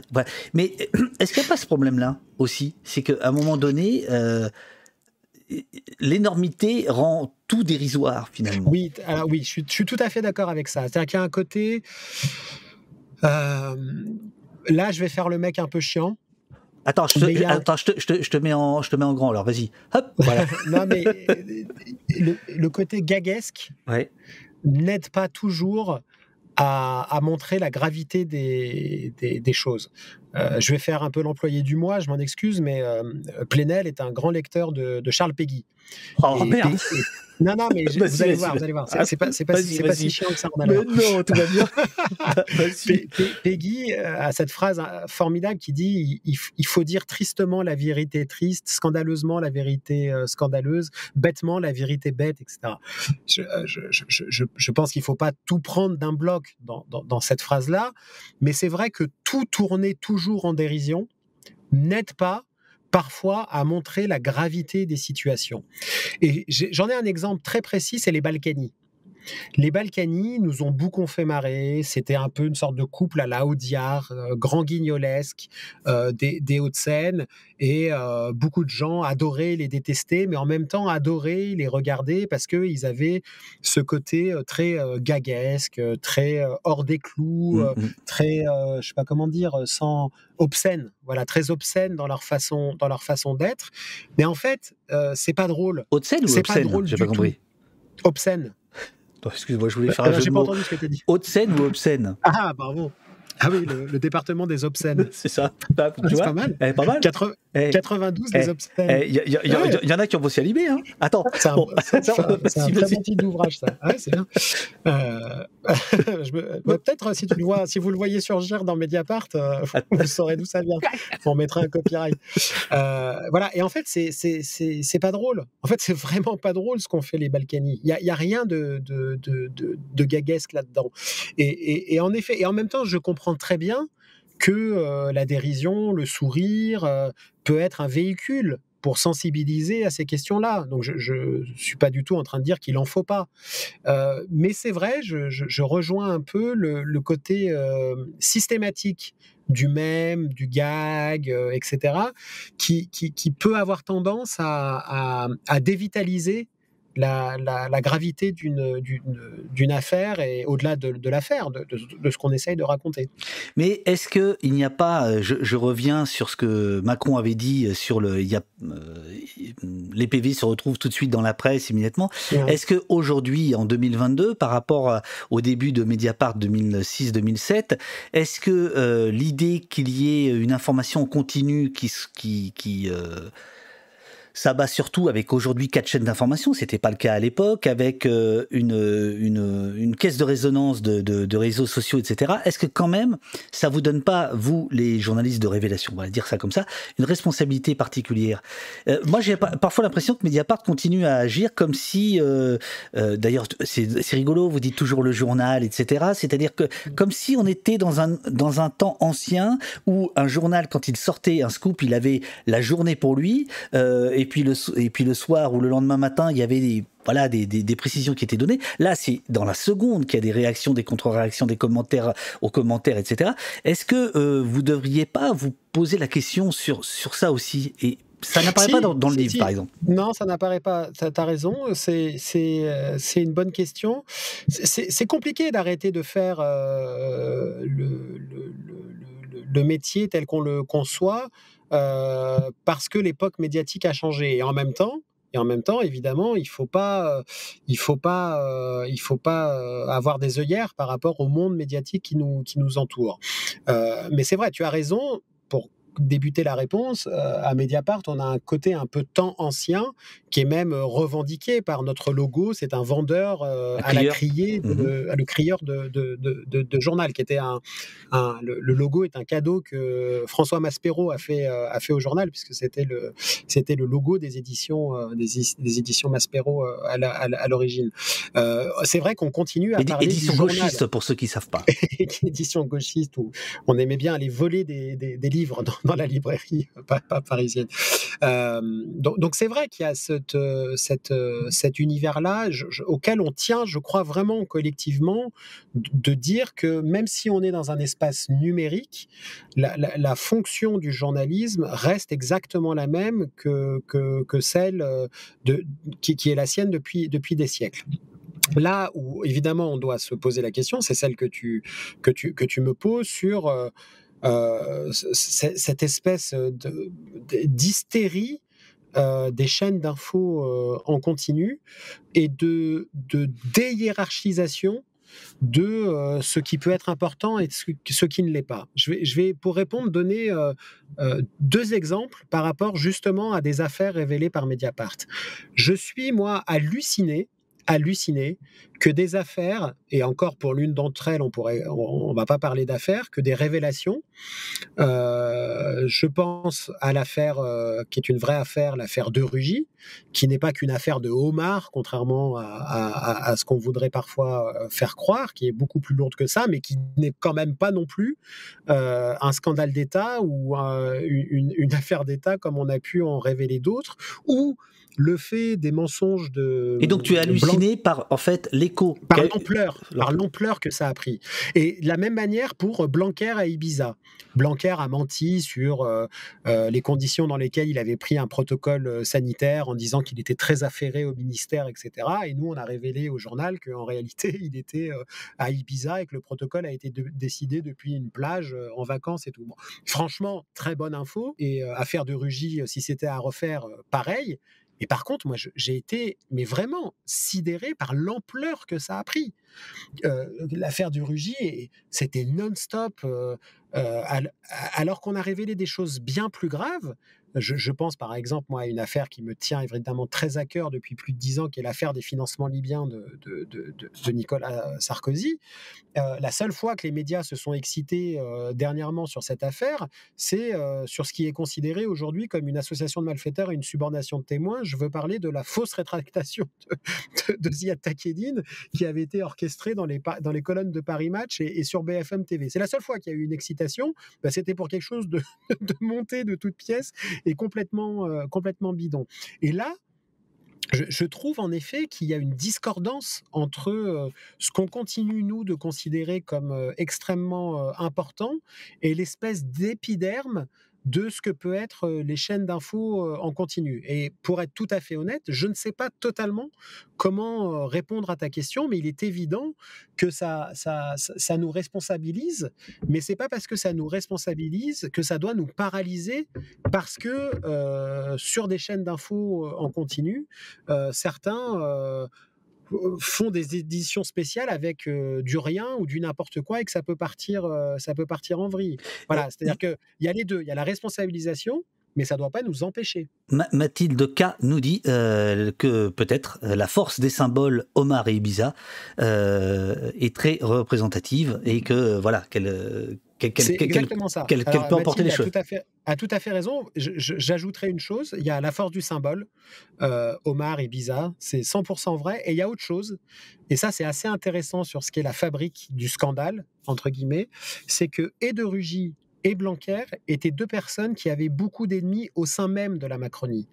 Et ces beaucoup d'ennemis au sein même de la Macronie n'étaient pas les derniers pour alimenter euh, les, les médias euh, j'en sais quelque chose sur la réaction pour dire que De Rugy, c'était vraiment scandaleux, il faut absolument qu'il démissionne. Et donc, s'il y a de la réaction politique, il y a de l'emballement médiatique. Et c'est exactement ce qui s'est passé autour des, deux affaires, euh, ce qu'il n'y a pas parfois dans des sujets pourtant beaucoup plus graves, où au contraire, on fait la torture romaine, on n'a rien à déclarer, présomption d'innocence, ou je ne sais quoi, et du coup, ça prend pas. Et parce que Malheureusement, sur ces chaînes d'infos, je crois, on continue, euh, il y a de tels manques de moyens, euh, il n'y a pas d'autonomie journalistique. On est dépendant de la réaction des autres. Et donc, si un homme politique, une femme politique réagit, eh ben, il y a un sujet. S'il réagit pas, il n'y a pas de sujet. Et ça, c'est dramatique. C'est-à-dire que ça empêche une forme de journalisme d'initiative et ça n'est qu'un journalisme déclaratif. Et, ça, et ça c'est terrible. Précisément, euh, De Rugy euh, a qualifié votre travail de journalisme de démolition. tu, ne, réponds pas à ça euh, dans ton livre. Non, mais parce que De Rugy, sincèrement, pour moi, c'est vraiment en termes de communication la boussole qui monte le sud. C'est quand même le gars quand on a quand on a quand on a révélé que euh, euh, il organisait des dîners fastueux pour ses amis. Alors il y avait les homards, mais il y avait surtout les bouteilles à 700 euros euh, où il a fait croire que c'était des dîners professionnels, alors que ceux qui y allaient, y compris quelqu'un qui est pas réputé pour être un grand copain du journal, Jean-Michel Apathy, a dit bah, moi quand j'y suis allé, j'ai tout de suite compris que c'était des dîners privés, que ça n'avait rien de professionnel. pour se défendre de ça, de Rugy a dit Mais vous savez, moi, je suis allergique aux crustacés et le champagne me donne mal à la tête. en fait, on, l'a jamais accusé d'avoir tout bu et tout bouffé. Quoi. Donc, si tu veux, pour moi, je dis ça parce que de, de, Rugy, c'est, je suis désolé, ça peut paraître un peu surplombant ce que je dis là. Voilà, et, mais bon, journalisme de, démolition, encore une fois, les gens se défendent comme ils veulent, ils disent ce qu'ils veulent, mais c'est bon, c'est pas du tout l'objectif. Il avait dit aussi qu'on était un journalisme euh, euh, coupeur de tête parce que on, avait mis euh, la particule de, de Rugy dans un titre. On n'avait pas mis, je crois que c'est pour le premier papier, on avait titré La vie de château des époux de Rugy et non pas La vie de château des époux Rugy. Et donc, il en avait développé la théorie que comme on a mis la particule, c'est qu'on est des coupeurs de tête, donc Robespierre, donc etc. etc. Oui, avec, le, bon, moi, je peux répondre à beaucoup de critiques, mais de ce niveau-là, ça, me, paraît euh, compliqué. Il y, a un dénommé, ça va te faire rigoler dans le chat, il y a un dénommé Paul Bismuth euh, qui, nous dit la simplicité relative des deux affaires citées, euh, Omar et Bissa, aussi par rapport à l'affaire libyenne qui fait un livre de 500 pages avec 1000, intervenants, etc. La complexité et la, voilà, mais c'est ce qu'on disait tout à l'heure, c'était le, fait, la, glorifisation du, de la vie politique, le, le, fait que voilà, et, et, et là, malgré tout, je, veux dire, tous les jours, Mediapart est en Twitter trend. C'est-à-dire que quand même tous les jours, vous alimentez euh, à votre corps défendant, mais vous alimentez ce truc-là. Bien sûr, bien sûr, tu as raison. T'as raison. Je ne sais pas quoi dire, d'autre que, que, tu, as raison. Ah, en même temps, pour reprendre l'exemple sur l'affaire libyenne, évidemment, elle est, elle, est, gigantesque. Il y a mille volets là-dedans, il y a beaucoup d'intervenants. Mais peut-être que on doit nous-mêmes s'interroger sur pourquoi on n'arrive pas à, la rendre euh, plus accessible. Parce que au fond, je pense que c'est en fait très simple maintenant. Euh, l'affaire libyenne. Alors, c'est beaucoup plus facile de dire ça 11 ans après les premières révélations, où on y voit beaucoup plus clair. Des fois, une affaire, quand ça commence, euh, c'est une explosion, il y en a de partout, euh, il faut faire le tri entre le bon grain et livré, etc. c'est plus facile, dix ans après, une fois que le reflux est, passé, d'y voir plus clair au, fond de l'eau. Bon. mais je crois que je, ne comprends pas que, sincèrement, c'est pas c'est pas parce que c'est une affaire qu'on a révélée au journal, mais je, ne comprends pas que ce soit pas plus présent dans les dans, dans les 20 heures, dans, dans, les matinales, que le, le monde politique ne, ne s'en empare pas, y compris avec toutes les prudences d'usage. C'est mais enfin, il y, a quand même un, un ancien président de la République et trois anciens ministres, dont deux de l'Intérieur, qui, sont mis en examen notamment pour association de malfaiteurs, pour avoir été stipendiés par une dictature euh, à laquelle on va faire la guerre quelques années plus tard qui va d'ailleurs déstabiliser euh, toute une région. Je, je trouve que j'ai l'impression que la même histoire en Allemagne, en Angleterre ou aux États-Unis serait euh, autrement plus présente dans le quotidien médiatique. Voilà. Et ça, ça, dans, ça, dans, la chaleur, tu parlais de chaleur tout à l'heure de, du, live, tu as oublié un tout petit peu la présomption d'innocence, donc on va, on va, la mettre pour pas qu'il y ait de problème, euh, qui sont stipendiés. Euh, oui, pour, avoir été possiblement stipendiés. Voilà, c'est juste pour. Bien sûr. Voilà. Non, alors non, alors, alors juridiquement, si je peux me permettre, ah, David, ils sont mis en examen pour avoir été stipendiés. Mais parce qu'ils sont mis en examen, ils sont présumés innocents des délits dont ils sont accusés. Ça va mieux en le disant. Ça va mieux en le disant. voilà. Alors, voilà. Euh, dernière critique sur le, monde de l'investigation. Et puis après, ah, je vois que tu regardes l'heure là. Ça y est, tu es, en train de te dire. bon, ok, parce que j'ai encore plein de questions. On va, on va, on, va, aborder la politique. Et après, il y a plein de questions du chat. Mais euh, je voulais, euh, dans, la revue délibérée du, du syndicat de la magistrature, il y a eu, il y a eu tout un dossier. Je ne sais pas si tu l'as vu sur le, le monde des, des, médias et et la, et la justice. Et il y a un papier d'Acrimède sur euh, le journalisme d'investigation, qui rappelle quelques critiques qui sont faites au journalisme d'investigation, et notamment celle de l'un d'entre eux, euh, important, Pierre Péan, qui a considéré avant, avant de mourir, il avait fait une, tribune assez retentissante dans le monde diplomatique, euh, que finalement le journalisme dit d'investigation, tout à l'heure on a expliqué ce qu'on pensait, enfin ce que tu pensais de ce terme-là, mais on est d'accord, c'est voilà, c'est, on, on, voit, on, voit ce que ça veut dire, que ce serait surtout un journalisme gestionnaire de fuite, un journaliste d'auxiliaire de, un journalisme auxiliaire de justice ou de police. Qu'est-ce que tu réponds à ça? Qu'est-ce que tu réponds à ces critiques-là? Je réponds que ce que Péan, c'est pas de Rugy quand même. Non, non, bien sûr, bien sûr. Euh, Péan a, fait des choses formidables et des choses qui m'ont, à titre personnel, euh, désolé, notamment sur le, sur le Rwanda. Euh, mais, mais, comment dire je, pense que ça, c'est des vieilles guéguerres de lune, de journalisme euh, de conception journalistique qui ont cru pouvoir s'affronter euh, dans les années 70, 80 et, 90. Et en, réalité, moi, je, je, ne me reconnais pas du tout dans cette critique-là. Et dans la mesure où Pierre Péan lui-même n'a cessé de profiter de, fuites dans toutes ses enquêtes, euh, des gens qui lui donnent des informations sont des gens qui font fuir une information. Mais là où, bien sûr, il y a, quelque chose qui... précisément, peut-être qu'il il, peut-être qu'il faut écouter cette critique-là parce qu'elle vient de quelqu'un qui, en a bénéficié. Tu as, raison, c'est la deuxième partie de ma, ma réponse. C'est que, et je vois bien ce que veut dire Pierre Péan, et là je souscris, si considérer que le journalisme dit d'investigation, c'est simplement la chronique des procès-verbaux qu'on reçoit ou auxquels on peut avoir accès dans telle ou telle procédure judiciaire, alors là, c'est cata. Là, c'est cata. Euh, mais précisément, moi, je crois qu'on peut répondre à cette critique-là à Mediapart, puisqu'on a défendu depuis 2008, donc ça fait bientôt 15 ans, un, un journalisme qui nous a fait connaître sur la révélation d'affaires qui étaient avant d'être des dossiers judiciaires, qui ont été des révélations de presse. Si tu prends l'affaire Cahuzac, euh, sans Mediapart, il n'y a pas d'affaire Cahuzac. Si tu prends euh, le volet politique de l'affaire Bettencourt, sans Mediapart, il n'y a pas l'affaire du volet politique, l'affaire des financements libyens, euh, l'affaire Tapi. Enfin, je pourrais en citer de nombreuses. Et, puisqu'on est entre nous, attention, il y a quand même un peu de monde. Est-ce que c'est quand même pas plus agréable, journalistiquement, de sortir une affaire avant, avant qu'elle soit en fait une affaire Mais oui, en fait, mais parce que, comment dire, nous, on lève des lièvres et après, la société civile s'en empare. Et donc, on lève un lièvre. Et en fait, la justice peut s'en emparer, le monde politique peut s'en emparer, le Parlement peut s'en emparer, les gens peuvent s'en emparer en allant manifester dans la, dans, dans, dans, la rue.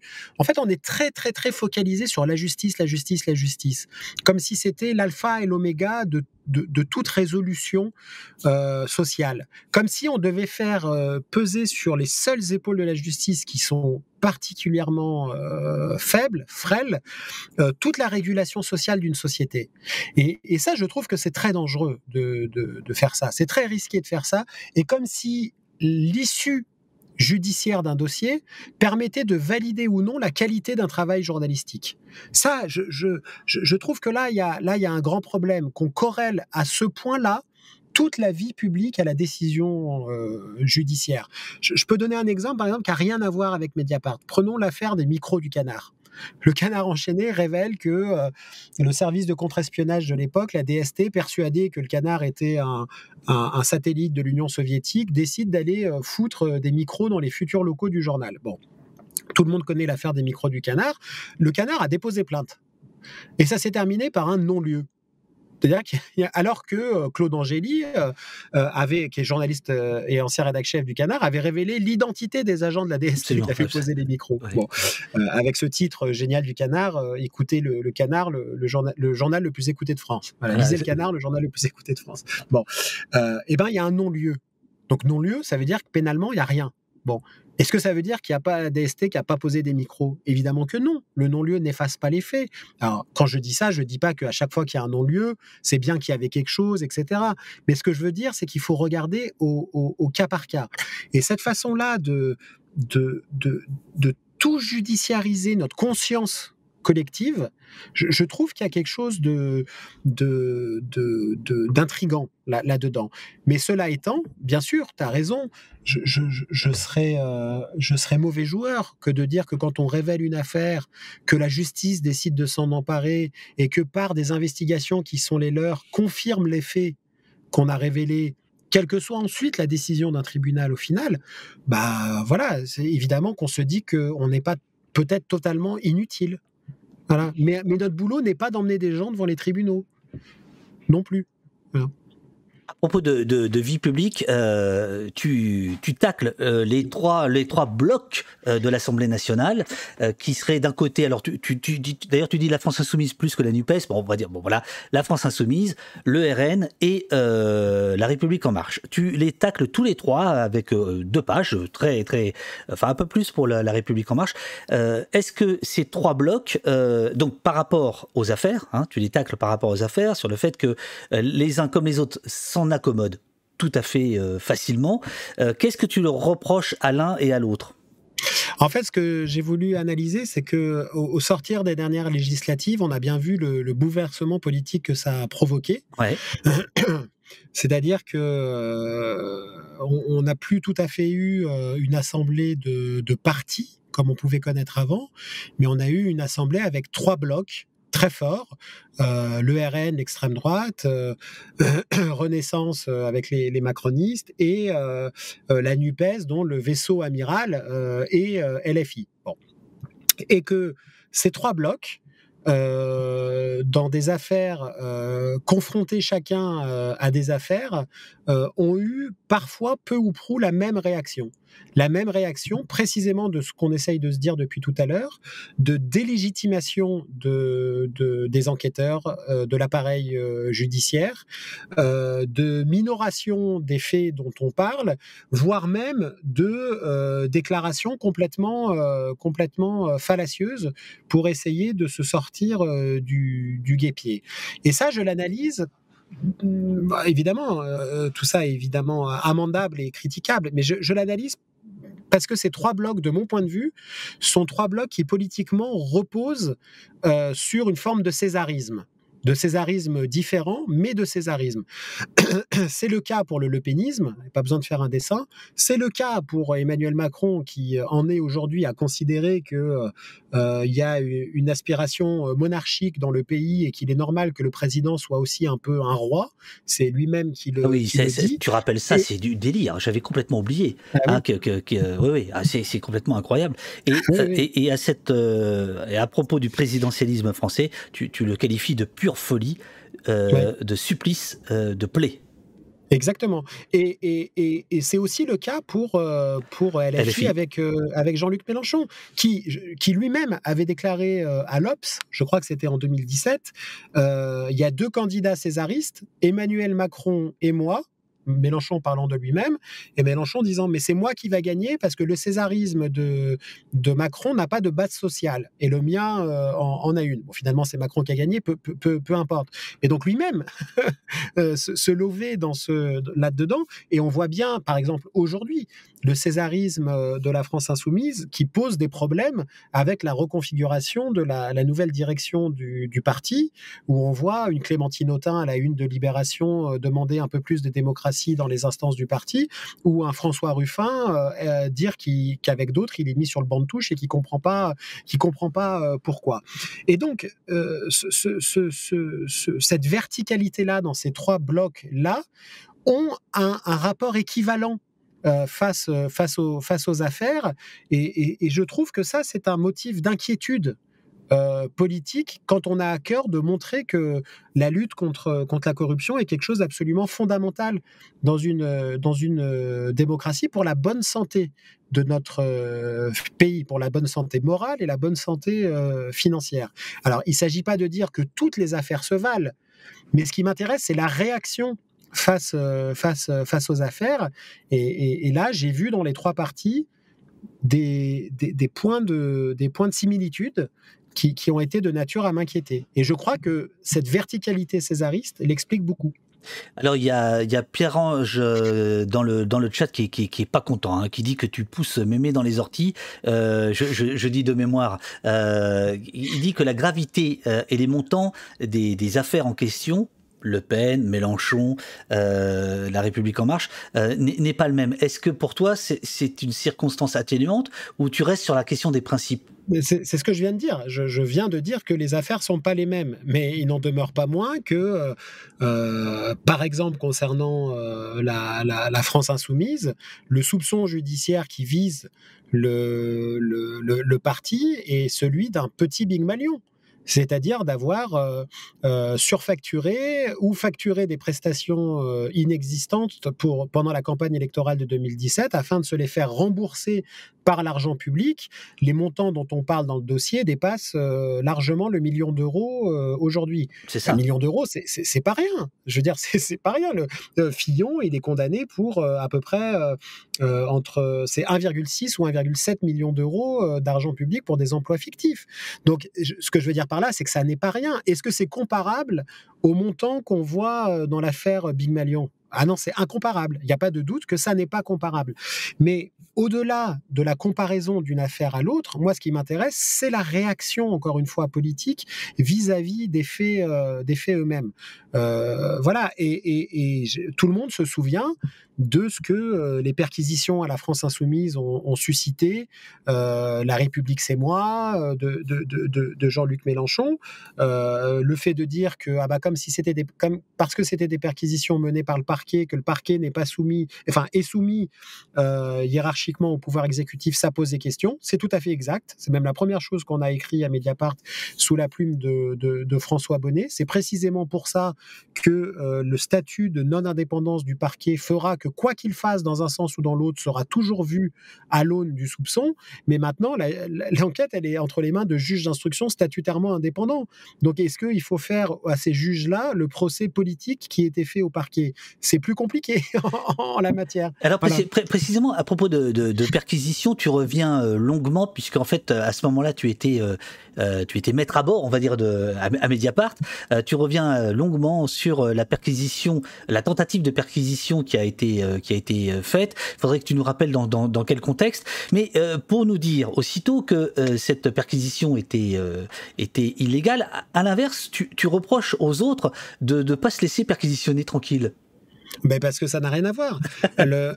mais non, mais c'est, on peut pas. C'est comme, c'est comme les écoutes et les écoutes. Euh, vas-y, vas-y, vas-y, vas-y, explique. Oui, non, c'est, ça, n'est pas du tout la même chose.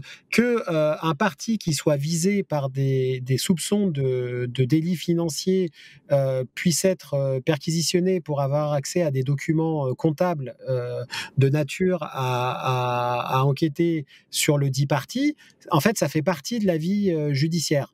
Qu'un, qu'un journal soit perquisitionné sans aucune base légale euh, pour porter atteinte à son secret des sources, c'est pas aller contre, euh, c'est aller contre l'essence même de ce qu'est un de ce qu'est un journal. Donc ce sont deux situations qui sont totalement différentes. Et pourquoi je dis ça? Ben Parce que précisément après la tentative de, perquisition de, de Mediapart pendant l'affaire Benalla par, excusez du peu, la brigade criminelle quand même, hein, c'est la brigade criminelle qui a été envoyée par le parquet de, de Paris, nous avons poursuivi le parquet pour faute et nous avons gagné devant la justice. Mmh. Le parquet, euh, ce qu'on appelle l'agent judiciaire de l'État, ayant été, euh, ayant été condamné euh, dans cette affaire, y compris à nous verser 10 000 euros qu'on attend, qu'on attend toujours.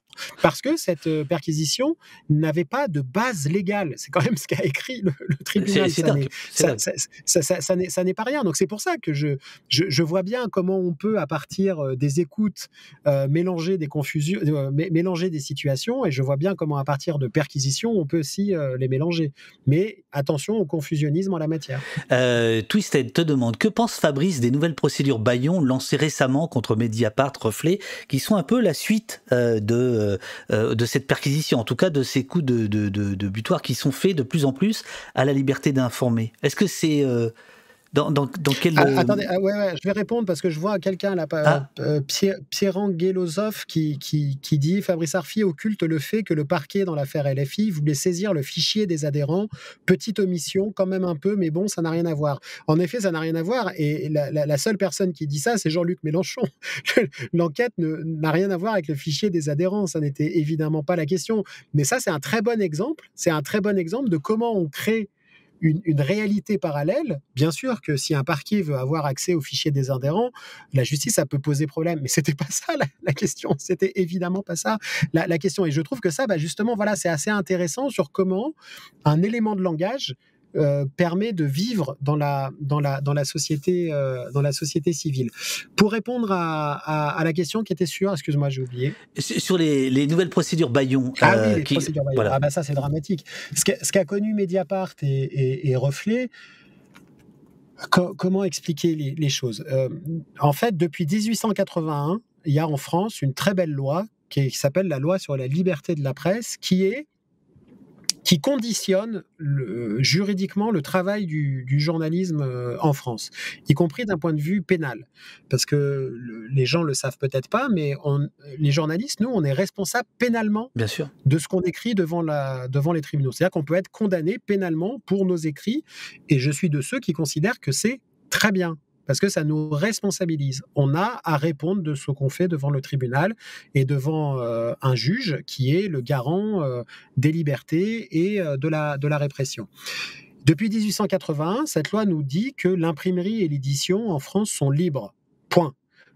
C'est très beau, mais qu'est-ce que ça veut dire sont libres? Ça veut dire qu'on est libre en matière d'expression de, de, de donner des informations d'abord et on contrôle ensuite. C'est-à-dire qu'il n'y a pas de contrôle préalable à la publication d'une information ou d'une opinion. C'est précisément ce à quoi la loi de 1881 a mis fin. Avant 1881, il y avait une autorisation préalable de publication. C'est-à-dire qu'il y avait une censure préalable Préalable. par les autorités. Désormais, c'est on est libre d'abord, on contrôle ensuite. Pour une raison très simple, c'est que l'information, ça n'est pas un braquage qui se prépare. Ça n'est pas un, attentat qui se fomente. Les journalistes ne sont pas des associations de malfaiteurs qu'il faudrait empêcher euh, d'agir avant même qu'ils aient commencé. La liberté, elle est, euh, elle est libre euh, en premier lieu. Et ce qui s'est passé, par exemple, nous concernant dans l'affaire dite de Saint-Étienne, c'est que grâce à, à, la ruse qui, rappelons-le, est la 13e ville de France, hein, comme le rappelle toujours Edouard Penel, pour essayer de nous dire eh, intéressez-vous à cette histoire, parce que c'est quand même la, la 13e ville de France. la blague. Ça, ça me fait beaucoup rire parce que c'est un running gag au sein du journal. Ah, tiens, tu. Le- La 13e, la 13e ville de France. Voilà. Euh, en effet, donc sur l'affaire de la 13e ville de, de, de, de- de France, le- la ruse et l'excès de ruse du, du maire de Saint-Étienne, maître Christophe euh, Ingrin, a permis d'obtenir euh, qu'un juge censure une information apparaître de Mediapart avant même par définition, qu'elle soit, euh, rendue publique, en excipant d'ailleurs d'arguments euh, juridiques complètement euh, inexacts. Et là, c'est pour ça que toute la profession, mais pas que la profession, des avocats, spécialistes du droit de la presse se sont levés pour dire ça, c'est pas possible. Parce que si la justice commence à devenir la rédactrice en chef de toute la presse, avant même de pouvoir publier pour dire ça vous pouvez publier, ça vous pouvez pas publier, c'est littéralement la fin de la liberté d'informer telle qu'on la connaît depuis euh, 141 ans. Et c'est dans une autre mesure ce qui est en train d'arriver exactement euh, euh, aux, journalistes de, de Reflet, euh, à qui, sur la foi d'articles déjà publiés sur Patrick Drahi et le groupe Altis, le tribunal de commerce, tribunal de commerce leur fait injonction de ne plus en publier de, de nouveau. Donc c'est une autre forme de, de- de censure euh, préalable. Et il se trouve que c'est le même avocat, Christophe Ingrin, qui, mène la bataille qui est aussi l'avocat du, ministre euh, de la, Justice, Éric Dupont-Moretti, qui est resté bien taiseux, euh, lui qui est pourtant et qui se dit pourtant un garant euh, de la défense des libertés, sur ces attaques contre une liberté fondamentale qui est celle de la presse. Mon cher Fabrice, je vais terminer par la réplique de Pierre-Angelo Soff dans le chat. Tu l'as vu ou pas? Non, Euh, vu. Alors voici. Je me suis fait plier par Fabrice Arfi. Je dois dire que c'est un grand honneur. C'est un peu comme se prendre un S de Raphaël Nadal. Chapeau bas, je prends ça comme un honneur. Bonne Non, journée, monsieur Arfi. Ah, et voilà. Nous ne sommes pas tirés d'affaires, mais au moins, au moins on se bat. Voilà. Euh, merci, merci beaucoup, Fabrice. Il y a encore Ouais, plein de questions, mais ça fait deux heures qu'on est là. Je vais pas te prendre toute la journée. Et puis là, je, là, je, je, je vois qu'autour de toi, la, la- la ruche s'agite. euh, Ah bah ouais, ouais, là, et- bon, il est où le chef là? Il faut que je relise mon papier. Fais chier. Bon, écoute, Bon, merci, merci beaucoup. merci, merci à toi. C'était, c'était un plaisir. Euh, ton petit bouquin, je dis petit, il vaut 4,50 euros. Alors là, c'est vraiment le meilleur investissement qui soit. Euh, Voilà, pour le tonton, le tonton grincheux à Noël. Vo- Voilà, c'est ça, le tonton grincheux. Hein, parce que pour le beau-frère ou la belle-mère, abo- euh, vous pouvez leur offrir des cadeaux au poste. Mais pour le tonton, Voilà. prenez, prenez le harpie. Prenez le harpie. Bon, merci, merci Fabrice. C'était, euh, c'était un plaisir et c'était super que tu, tu aies pu prendre du temps à tout pour, le monde pour et merci pour les merci. Voilà, Ah oui, oui, les merci, voilà. Merci. ça- Ah oui, oui, oui, ça défile, ça défile. Oh là là, ouais, ouais. Merci infiniment. allez, je t'embrasse, à bientôt. Allez, à plus. Ciao, ciao, ciao. Amis de la police, du café de la tendresse utopiste et des streams sérieusement libres, merci d'avoir suivi ce nouvel épisode d'Opost. Corruption, affaires, investigation, démocratie et grenouille. On recevait Fabrice Arfi pour son nouveau livre Pas tiré d'affaires. Merci aux immenses modos de la paix Techno, Eurial, Jessie, Robin, Olivier. Merci à la folle équipe du site oposte.fr sur lequel vous pouvez vous abonner, emmené par les pétaradans Sylvia, Nicolas, Émeric, Alex et tous les autres. Merci Axel pour les tasses maison, Bruno pour le néon, Geoffrey pour les logos, Sophie pour les débuts, Théo pour les bruitages, Emmanuel pour la régisson, JC Morphonscrank et Scorch pour les musiques, et Blast et Blast pour le partenariat.